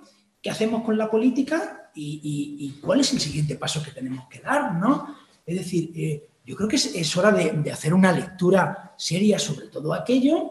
Eh, yo creo que es el momento de preguntarnos por qué tenemos que aceptar un sistema sí o sí, bajo ningún... Y, esto es lo que nos ha tocado y tal, como una maldición y una, y una condena eh, absoluta y, y todos son, bueno, quita esto, corrige esto, pone aquí una tirita y pone aquí un parche. No, mire usted, este mundo es un verdadero desastre. Por cierto, lo dice, lo dice muy bien Bertomeu. Dice, eh, capitalismo es construir. Eh, construir, construir, construir. Crecer y construir. Construir es crecer. No dejar de crecer, no dejar de construir. Construir es destruir. Joder. Y resulta que aquí eh, ya todo esto no, no pueden mover un, un dedo. Bueno, es que eso es que como que, que- que es, es Europa, es una ley europea y nos quitan el dinero. Perdón, ¿qué broma es esta? ¿Qué tipo de esclavitud hemos construido aquí que no podemos dar un paso que rompa esto, esta mierda que tenemos? Que cuando no es Europa es, es el decoro lingüístico y cuando no es lo otro. Yo creo que, que esto de alguna forma tendrá que, tendrá que, que- que impugnarse, ¿no? Crematorio es terrorífica porque, claro, eh, de alguna forma el tema de la lucha de clases, eh, Chilbert lo había, lo había eh, es un tema transversal, es un tema que recorre, que hilvana eh, muy bien su, su obra, de una forma o de, o de otra, ¿no? Tal vez s- salga de, de este tema, ¿no? Pero desde luego que la buena letra, por supuesto, ¿no? Y, y- pero claro, es que en crematorio no hay ni un obrero. Que como la, como la clase obrera ha muerto, y eso lo dice Bertomeu en la página 30, pues a partir de ahí, pues, eh, pues hay que, digamos, eh, mm, morderle también a ese narrador que nos ha castigado sin un obrero, sin, uno, sin un obrero en su, en su esta, en, su, en, la, en, la, en la novela. Eh, eh, disculpe usted, usted que es tan total, tan total, en el mejor sentido del término, pónganos usted a, alguien aquí pegándole una pedrada a alguien, tirándole una pedrada a alguien, porque, porque si no, eh, es que eh, no sabemos si eso, si meternos debajo de la cama y no, no, no- no salir. ¿no? Y em, em, hay una cosa que me, que me gusta, que le- leyendo hace un tiempo a Granchi, lo, lo vi. Yo, yo no recuerdo que, que, vamos, haber, haber hablado con, con Rafael de Granchi, pero me gustó mucho la diferencia entre, que, de la que hablaba Granchi entre, entre la ironía como recurso burgués y el, creo que lo llama sarcasmo apasionado, ¿no? como una forma de, de desmontar. Y esto del, sa- del sarcasmo apasionado me parece que, le viene muy bien a, a- Crematorio, al menos en muchos momentos, ¿no? que no, no es la ironía la que, la que está trabajando, sino esta especie de, de de sarcasmo apasionado, sarcasmo dolor, ¿no? el que está el que está tejiendo, tejiendo la, la- la novela. Yo, yo quería hacerle, está Germán, es, el que debería hablar aquí. Yo quería hacerte una pregunta, si me lo permites, esto, y es el tema del, barroco, ¿no? Que tú estás de acuerdo con eso, yo creo que hay una obra Sí, de hecho, yo te iba hacer una pregunta parecida, pero también me gustaría, eh, si esto es que nos contases un poquito de, de un poco, un poco de cómo acompañaste el proceso de la escritura del. O sea, salió un momento de la obra, hacía también, tú tienes mucha información privilegiada y creo que es pertinente, o sea, que también creo que es un lujo tenerte aquí y yo les puedo apetecer hablar de eso yo, porque yo, claro, a mí me pasa mismo. Yo, Crematorio me resultó insoportable de leer en su momento. O sea, un libro horroroso, unas peleas, toda una cantidad de cosas tremendas. O sea, y un libro, o sea, peor incluso que en La Orilla, porque en La Orilla ya, está- ya sabes a qué vas, ¿no? Pero tú venías de leer La Larga Marcha o otras cosas como... Y de repente te encuentras con aquello, ¿no? Eh, te, te dejaba mal, te dejaba mal. Pero luego Chirves era un cachondo mental.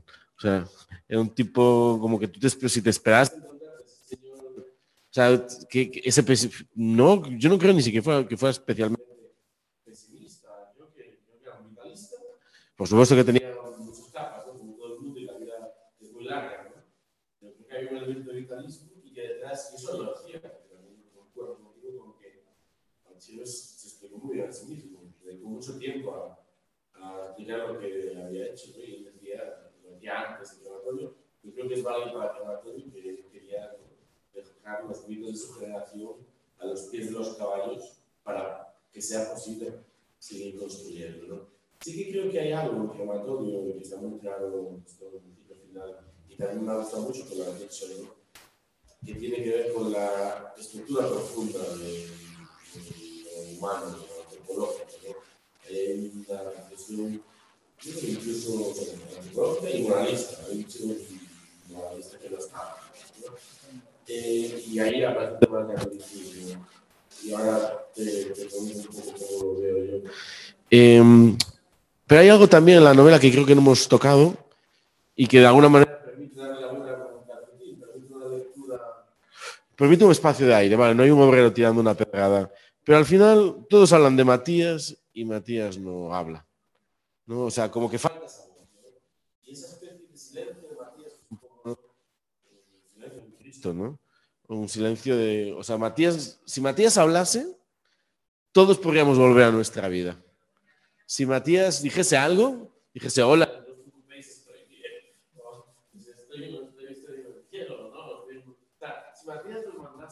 dijese algo, rompiese. podríamos seguir, dejaríamos de Estar preocupados. El problema es que, por mucho que intenten estos personajes, no pueden obviar que Matías está muerto. Y esa muerte les impide seguir viviendo con normalidad, ¿no? Eh, un filósofo que a mí me gusta mucho como filósofo, no como politólogo, que es Alba Rico, eh, insiste mucho en esto, ¿no? En la relación entre capitalismo y que la fantasía, o sea, que el capitalismo que ha conseguido secar los mares, mover las montañas, no cambiar el mundo, hay un límite que no va a poder nunca rebasar. que es La muerte, el capitalismo no puede hablar de la muerte. Es su límite. La muerte es la última defensa del humano ante poder total capitalismo. Y ahí hay algo que la novela está poniendo de La muerte de Matías protege, nos protege de la lógica de esa de que organiza todo ese mundo, ¿no? Y, y hay unas razones de Matías que nunca escucharemos, ¿no? A mí me recordaba, el otro día hablábamos de Au, ¿no? Au tiene varios textos donde él, digamos, porque Au también hace esto de darle, de ponerse en el lugar del otro, ¿no? O sea, del otro enemigo. Y tiene un par de textos que están articulados a través de la historia de un personaje, de que todo el mundo está hablando todo el rato, pero que él nunca habla, que en los casos en exiliados, los indígenas. ¿no? Y también comentamos otro día, no sé si tú estás de acuerdo con esto, eh, cinco horas con que me parece que es un subtexto muy potente, no reconocido en este caso. A mí me parece que sí, no que si había escrito sobre delirios, sobre las ratas, Sí. pero yo no sé si a un momento, un, un horas, pero me parece que es un subtexto, un subtexto muy. ¿no? Ahí está el cadáver y, y ahí de la interpelación. O sea, es una novela de cuerpo presente. ¿no? Y ahí está el tema del ¿no? como, como que, que- que como de repente no se va a enterrar, se va a quemar, o hay una ruptura con la cultura de la muerte católica. Y yo sí que creo que, y ahora vuelvo al tema este del barroco, catolicismo, creo que lo has contado súper bien, que hay también un recrearse, hay un goce en ese, eh, "Buah, esto es un horror, o sea, como hay una especie de, ¿no? De mea culpa, mea culpa, o sea, hay una especie de ritual colectivo de la confesión y hay un goce en la confesión del pecado y el catolicismo eh, sido muy sutil y muy rico, o sea, como que nos ha enseñado a gozar ¿no? pe- penando por haber pecado, ¿no? El goce de la culpa. Y eso está atravesando el eros de la novela y yo creo que en Chirves hay mucho de eso también. O sea, mm, si Chirves es un moralista, es un moralista católico, malgré lui, o quizás no, quizás también. O sea, creo que hay un goce ahí, me parece que hay- claramente que hay un goce y que en ese sentido cuando tú dices que hay que protegerse de la novela hay que decirle, bueno, Rafa, ¿no? Como, eso es tu tema, ¿vale? O sea, como, bien, pero es tu tema, ¿no? Eh, y luego en ese sentido sí que me parece que hay una especie de, bueno, el, el Heráclito cristiano que decía Quevedo, ¿no? Eh, donde de alguna manera se lleva a Lucrecio, se lleva a Heráclito, a los pensadores del tiempo y del, ¿no? de todo el flujo de la historicidad al, al espacio, ¿no? De, ¿no? Como eh, la, ruina, la ruina, ¿no? Dice eso como, ¿no? Roma, eh, ¿no? Todo lo, ¿no? En ti, ¿no? Como lo, lo lo permanente, huyó lo permanente y solo lo fugitivo dura, ¿no? Sí, digamos lo, lo apodíctico, podríamos decir. Lo que no puede no, lo que no, puede no ocurrir. ¿no? La cantidad de frases que hay, que hay en crematorio que, ¿no? que consisten en el ser humano es. ¿no? Y esto que, que de alguna forma te va como, que te va como atrapando ¿no? Esa cosa apodíctica de que, eh, eh, de que necesariamente es, no puede no ser, por lo cual es un depredador que de, de alguna forma te va atrapando con, todo eso. Yo quería, claro, eh, me parece muy, lo, que dices está bien, claro, es que el pobre Matías se, le ha castigado con el silencio sepulcral, ¿no? Pero claro, hombre, podríamos responder lo siguiente. Es que, joder, Matías, eh, lo único que ha hecho, o sea, no ha dejado de hablar hasta este momento. Es que sabemos todo lo que ha dicho, todo lo que ha dicho Matías. Es que eh, precisamente eh, es que los viejos amigos Matías estaba comiendo. Es que en la lucha de, en la caída de Madrid, esto, Matías andaba por allí. Seguro que fue, por decirlo así, ¿no? Seguro que conoció a Taboada. Seguro que conoció a ese, tebo- a a ese que ya le estaba diciendo al obrero, porque allí sí que había obreros. Tú y yo, tú y yo juntos, el día de mañana tú, tú estarás allí y estaré aquí. Y yo estaré hablando de Lenin y en realidad tú no, tú no sabrás nada de Lenin porque el que con- acabará contando a Lenin seré yo que tendré un despacho de abogados y tal y que cual, ¿no? En ese cinismo de Taboada, eh, crudelísimo por otra parte, contra el pobre obrero Lucio, ¿no? Esto, eh, pues eso, Taboada es un conocido de los de los eso, eso sin sección Madrid, eso sin ninguna, sin ninguna duda. Pero es verdad lo que dice que, digamos, en, la- en el funcionamiento de la novela eh, no hay que pasar por alto que Matías está en silencio y que hablan, hablan los otros. Hombre, no no nada. Hombre, la biografía que se nos da de él, pues es bastante esto reconocible, o al menos chilescamente eh, reconocible, ¿no? Lucha armada, lucha armada. Es que todo esto, mm, Matías fue partidario de la lucha armada. ¿eh? Esto hay que decirlo así porque es la verdad. ¿eh? Eh, y no tuvo ningún empacho en, poquísimo tiempo. Hay una, cosa que le reprocha Bertomeu, que ese sí que es eh, Chilves, hablando, ¿no? Con cualquiera de sus, ex, amigos, ex, ex pro en este caso, diciendo esto. Se me ha cruzado, se me ha cruzado, se me ha cruzado una idea. Estaba diciendo lo de la. Joder, lo de. mm, ah, diciéndole, diciéndole, eh, eh, perdona, eh, empezaste, eh, estabas pegando carteles el primer día co- eh, con, el partido y con el candidato contra el que 15, años, a- 15 días antes estaba despotricando. O sea, lucha armada, posibilismo bestia y esto te dio un despacho. O sea, que, que sacaste, sacaste cacho de esto, perdona. Eh, bueno, eso sí es la historia de este país. No, si nos gusta bien y si no también, pero es que es la verdad. Es que es la verdad. Y además en un tiempo récord. Yo creo que eh, eh, la obra de eh, es luminosa en este sentido, en, en- en captar, por otra parte, lo que, lo que no puede ser más visible, ¿no? Pero que, pues, pues, la- las ideologías, ¿no? Y, nada tan ideológico como una novela, tantísimas novelas, lo que han hecho ha sido taparlo. Y ya está, ¿no? Y luego toda la, la, la cola final de la, de la esta, del, ecologismo. Había una cosa que me gustaba mucho que decía, que decía Chirve, decía, el, el- el feminismo, eh, la, lucha por la mujer, eh, eh, la lucha por los árboles, la lucha por los animales, la lucha por el mundo. Eh, me- joder, si da la impresión de que todas esa- estas luchas se han inventado para sepultar la lucha de clases.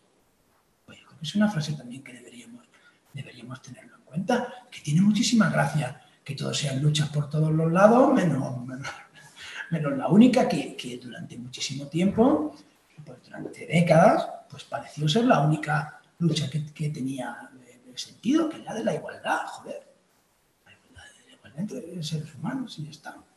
Eh, quería, me, me- me- voy a acordar una cosa que, eh, hablando de la, de la esta, del proceso de, de- de construcción de, de crematorio, me acuerdo que veníamos un día de hacer una, de comer en un restaurante, que íbamos a hacer una crítica luego, y, y íbamos, eh, el fotógrafo Antonio de Benito, no lo olvidaré, y íbamos chinos y yo atrás, ¿no? Y estábamos comentando cómo habíamos comido y tal y que cual, y, "Ay, hay que hacer la crítica mañana y no sé qué y tal y cual.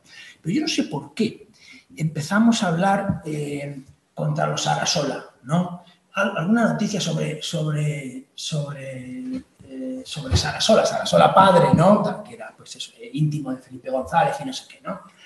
Yo no sé, recuerdo vagamente, vagamente aquello, pero, pero sí que la cosa era, ah, pues Sarasola, no bueno, imaginaba, ¿no? Habíamos bebido un poco y tal, todo era como bastante así.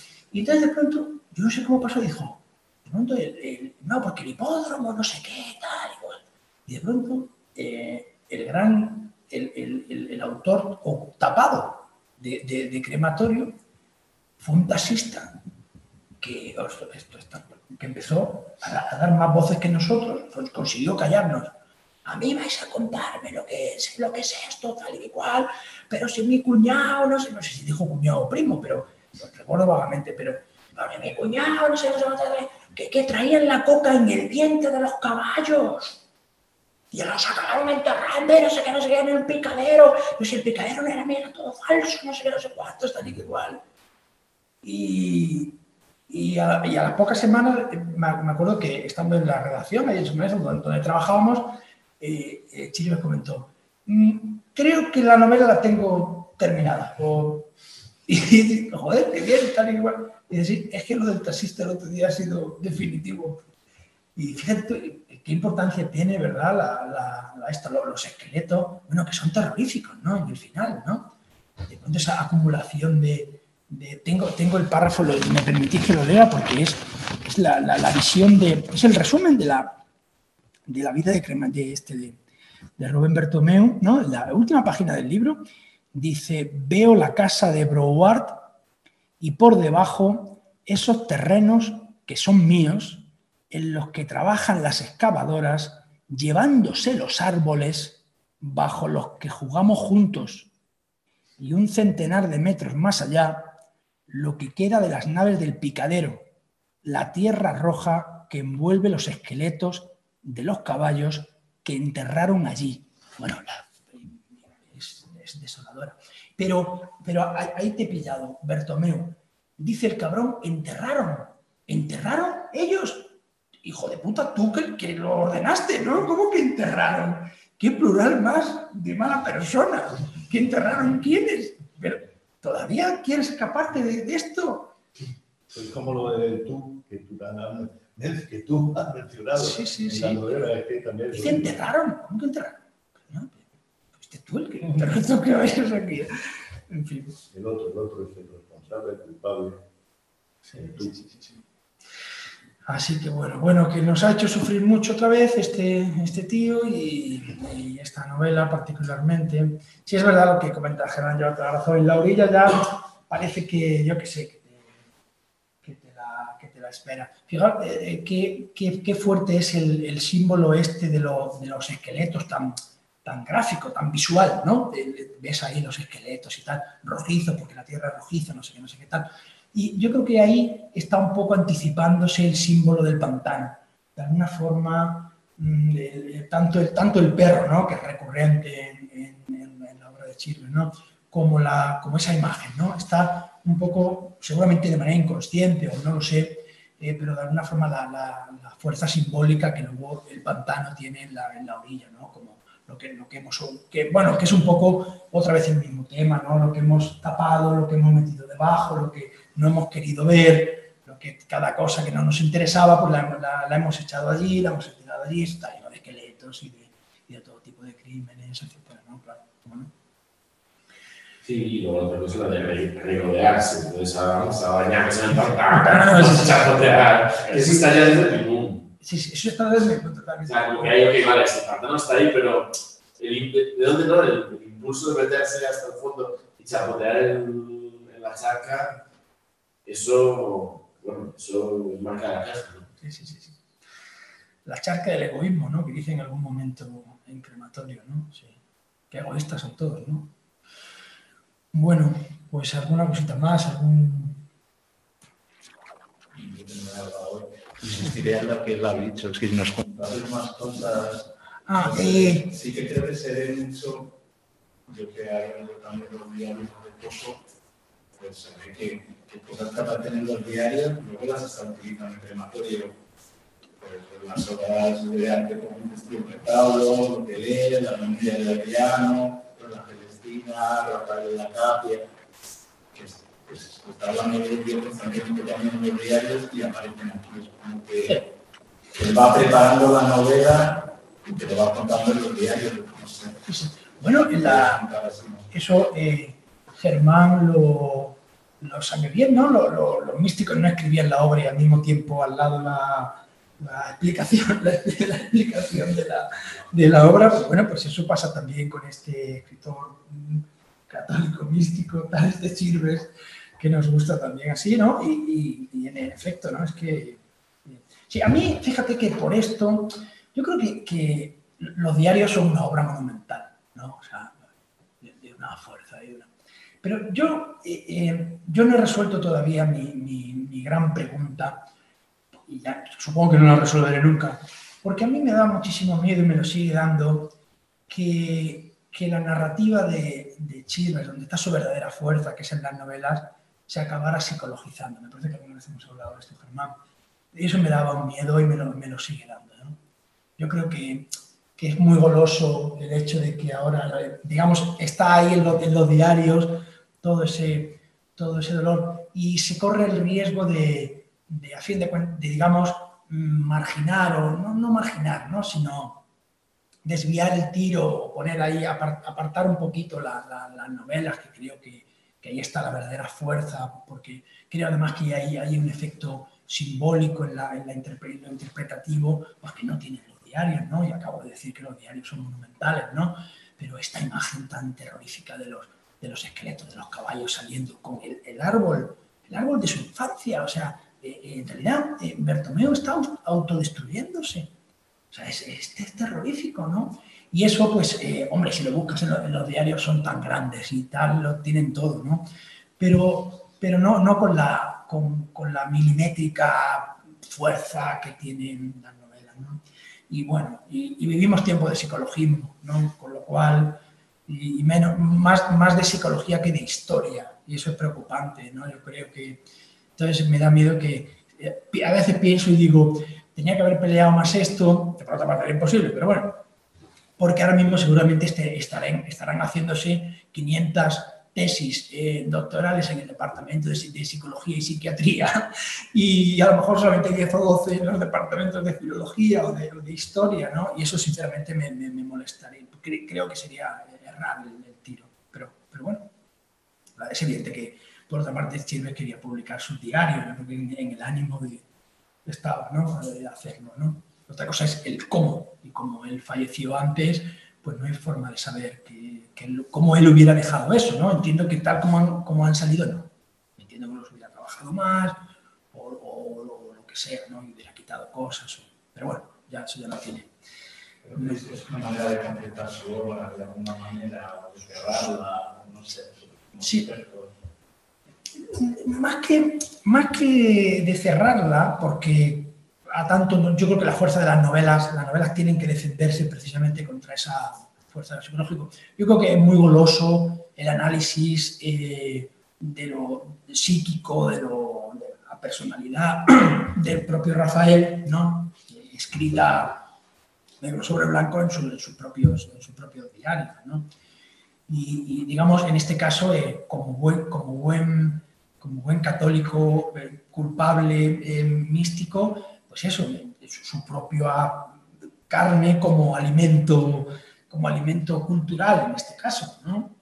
Eso pues es muy, muy goloso, reconozcámoslo. Pero también tienen un valor literario. No, no, no, sin duda, no, no, no quiero. Yo, yo sé que este tema, cada vez que lo toco, siempre es un poco complicado, ¿no?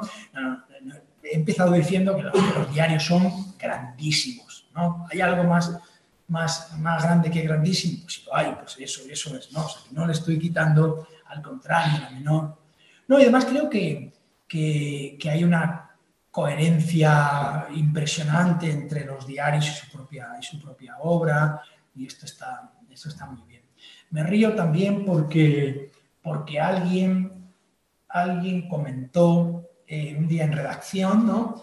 Eh, porque Chirve venía una semana, una semana a trabajar a la, a la- redacción. Él había pactado un retiro, eh, que se- él, él había fundado la revista, entonces había, ah, ya es hora de que me dedique a mi obra y tal y cual, ¿no? Entonces había pa- pactado el retiro y venía una semana, ¿no?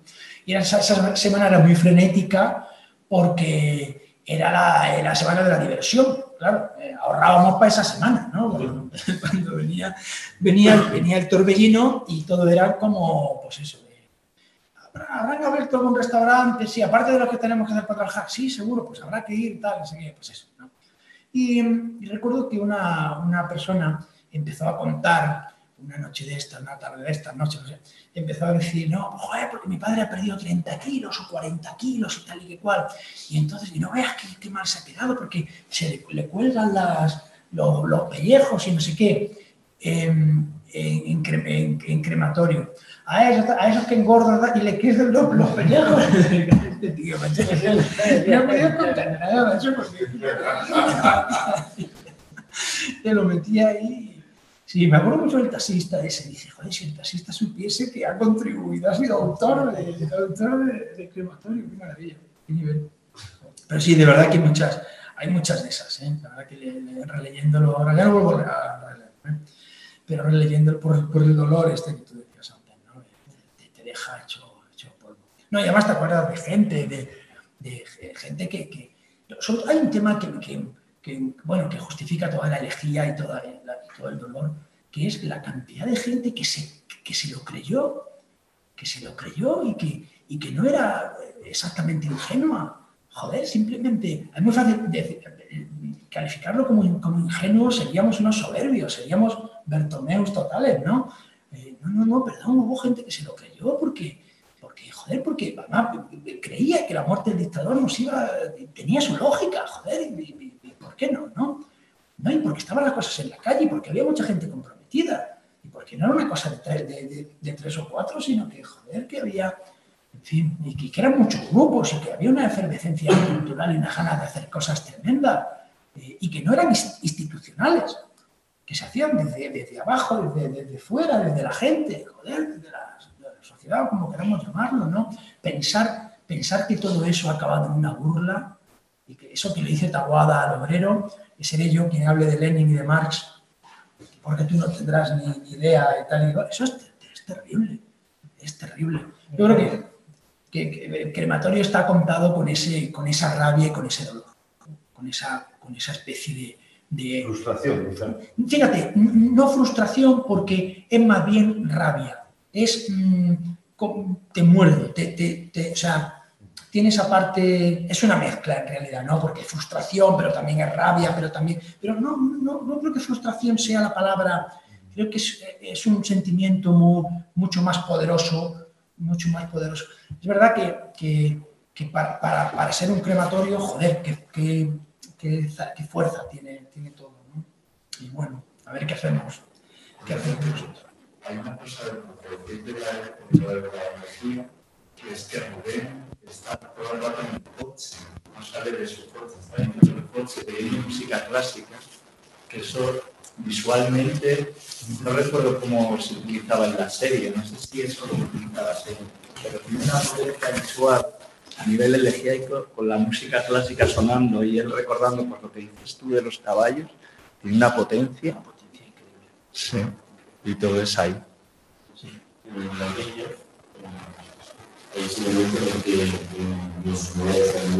eh.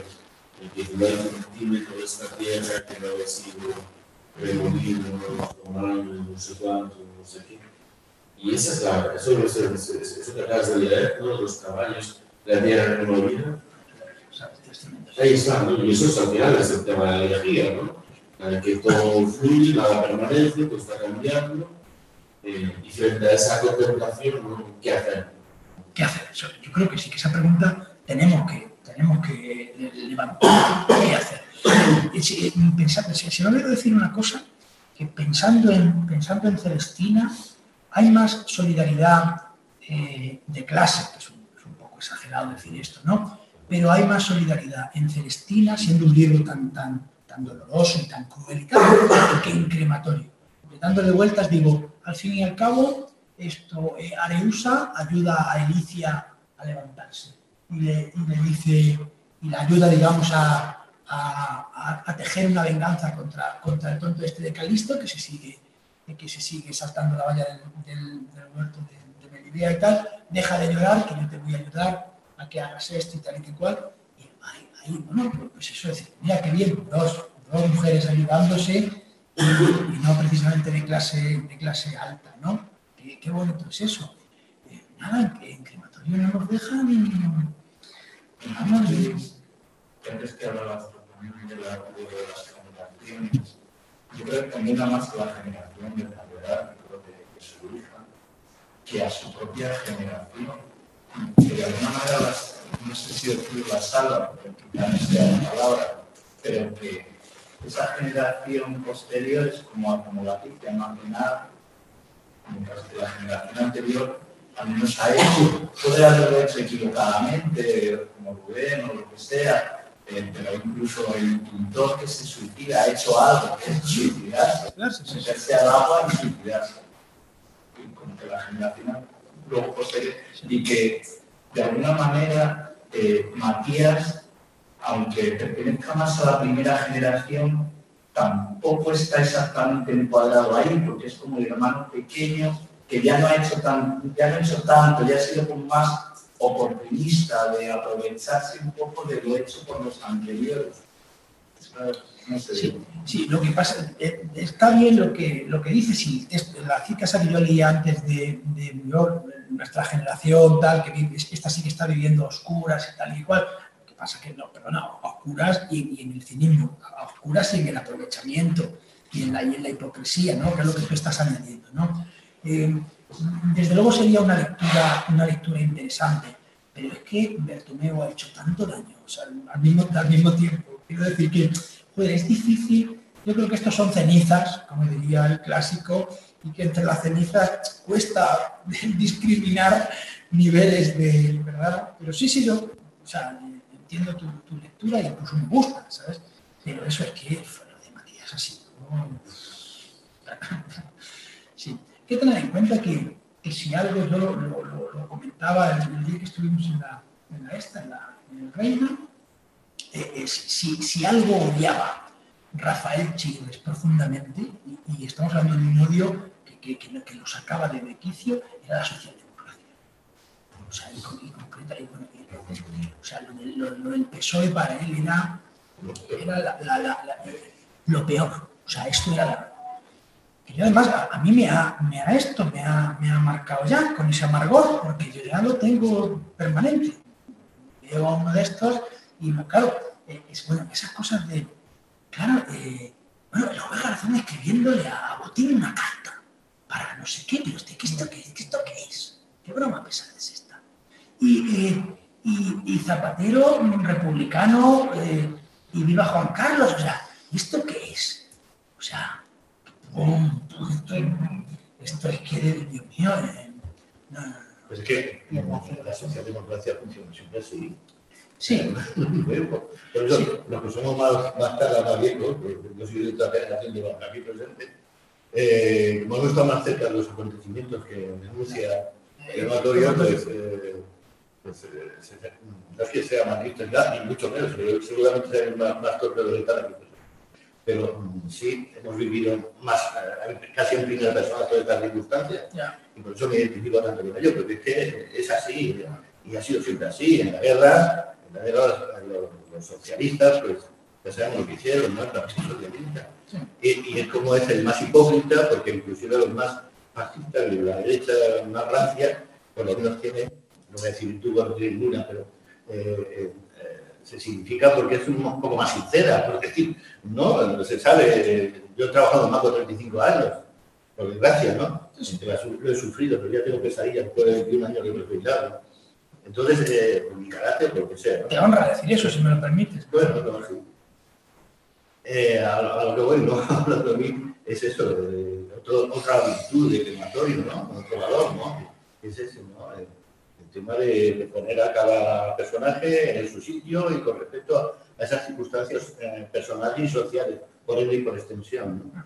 Que nada de lo que se nutría la, se nutría la, la- la sociedad, ¿no? Entonces. De, de todas formas, aunque, aunque, sea, aunque sea una cosa conocida, desde luego ahí abre, abre eh, un- un- una guerra, digamos, sigue habiendo una, una guerra por la, por la apropiación de las palabras. ¿Quién tiene derecho realmente? quién tiene derecho de realmente, derecho legítimo, legitimidad a usar la- verdaderamente palabras, de quién es la memoria, ¿no?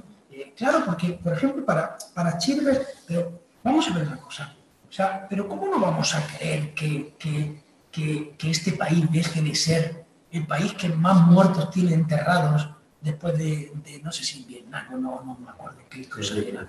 O sea, eh, ¿cómo? Pero, pero claro, eh, al mismo tiempo, eh, lo que no puede ser es que esto se, usted, se esté utilizando como una pieza importante de una ideología que lo único que está favoreciendo es el, el coge, co- toma el dinero y corre.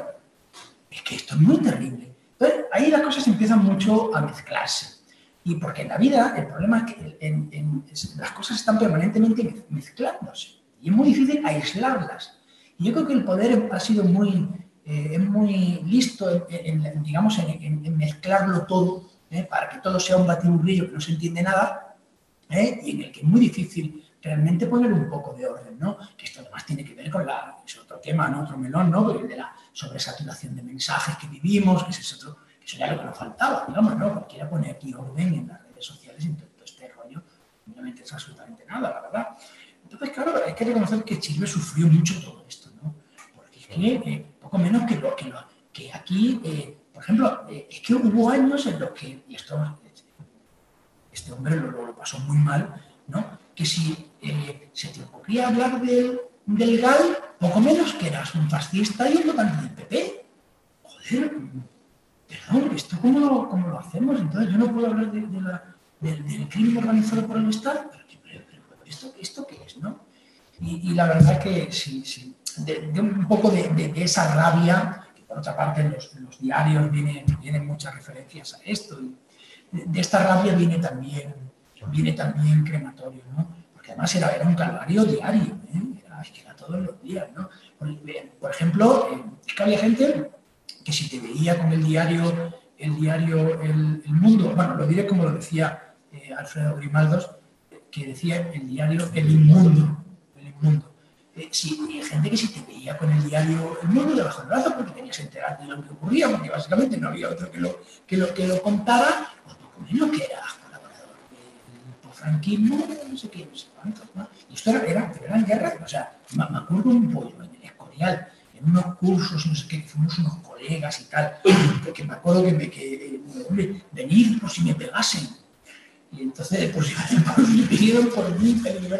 Bueno, y eso era, fueron tres días horrorosos, pero horrorosos, porque era este tema permanente. ¿Qué hacéis con esa puta mierda de, diario? Que por supuesto que, que- que ya lo era entonces, lo ya es el colmo. Pero ya, pues sí, ya, ya, pero es que si no, no, no nos enteraremos nunca de qué está ocurriendo aquí. En fin, ha sido. Entonces, claro, ahora todo- yo creo que, que- que, eh, todo esto sigue muy abierto, ¿no? Derrotismo poco.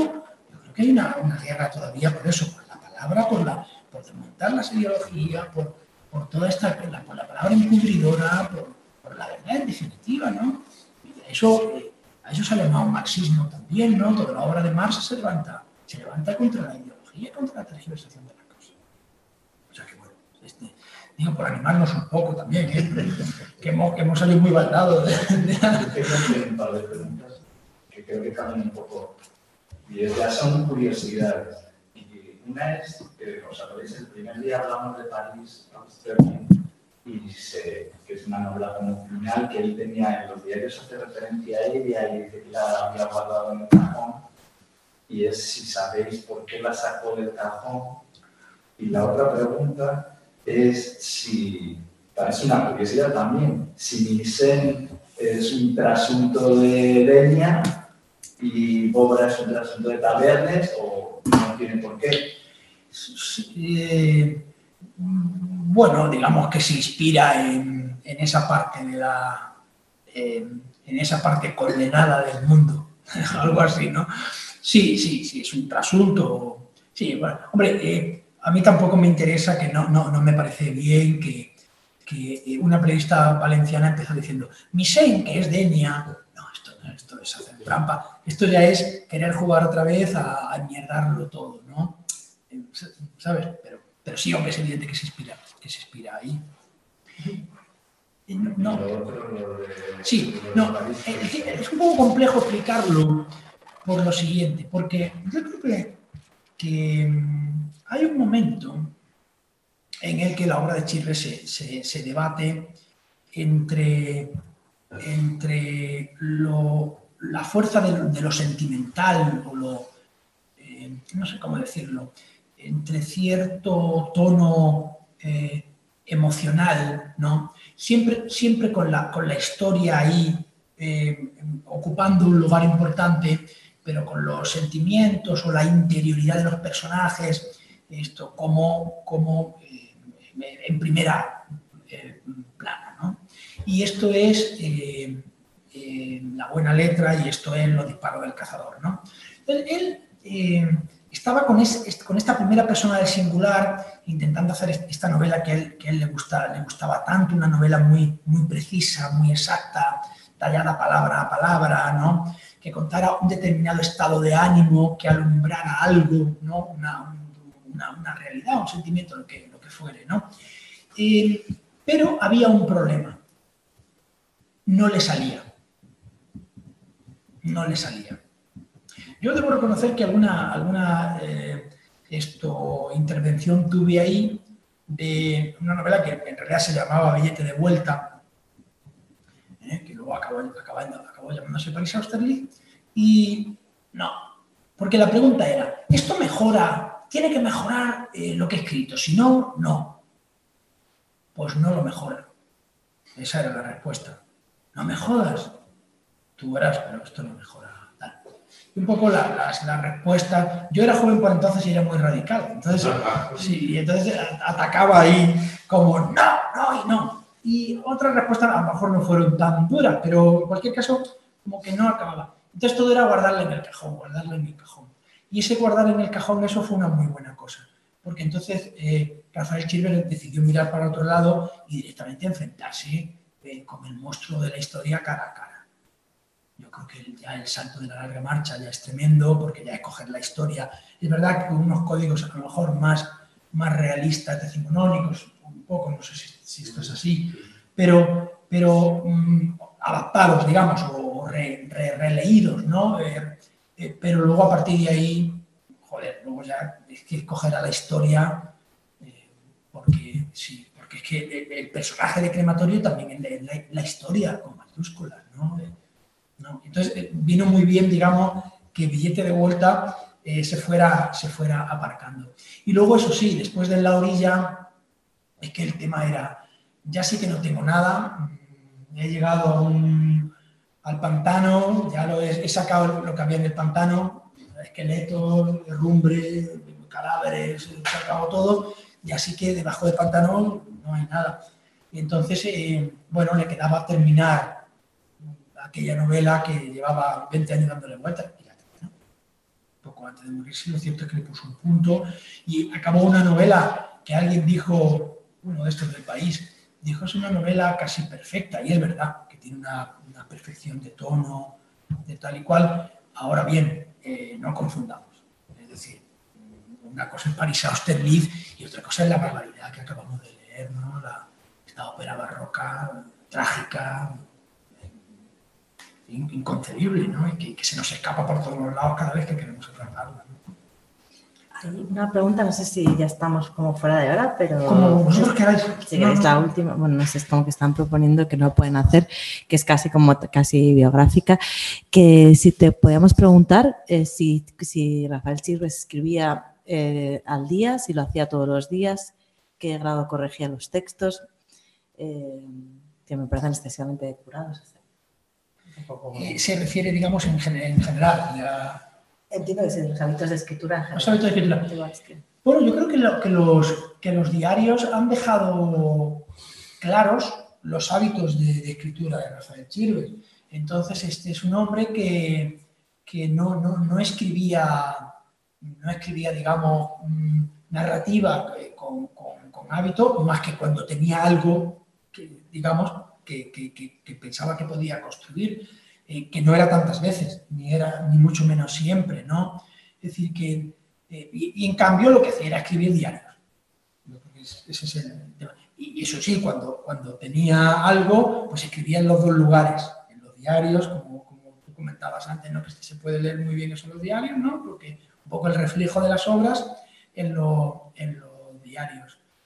Y luego ya sí, luego ya eran noches sin dormir, por lo menos lo que nos contaba, y eso no era, pues ahora no duermo, porque tal y cual, y lo que hacía era escribir, vamos.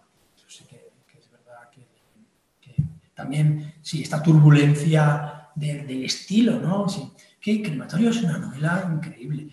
Es que está todo, todo se corresponde con todo y todo al mismo tiempo choca con todo, porque yo antes decía, bueno, es que está la historia con mayúsculas, pero la ideología con mayúsculas, pero también está eh, el estilo, ¿no? Qué estilo tan, tan desgarrado, ¿no?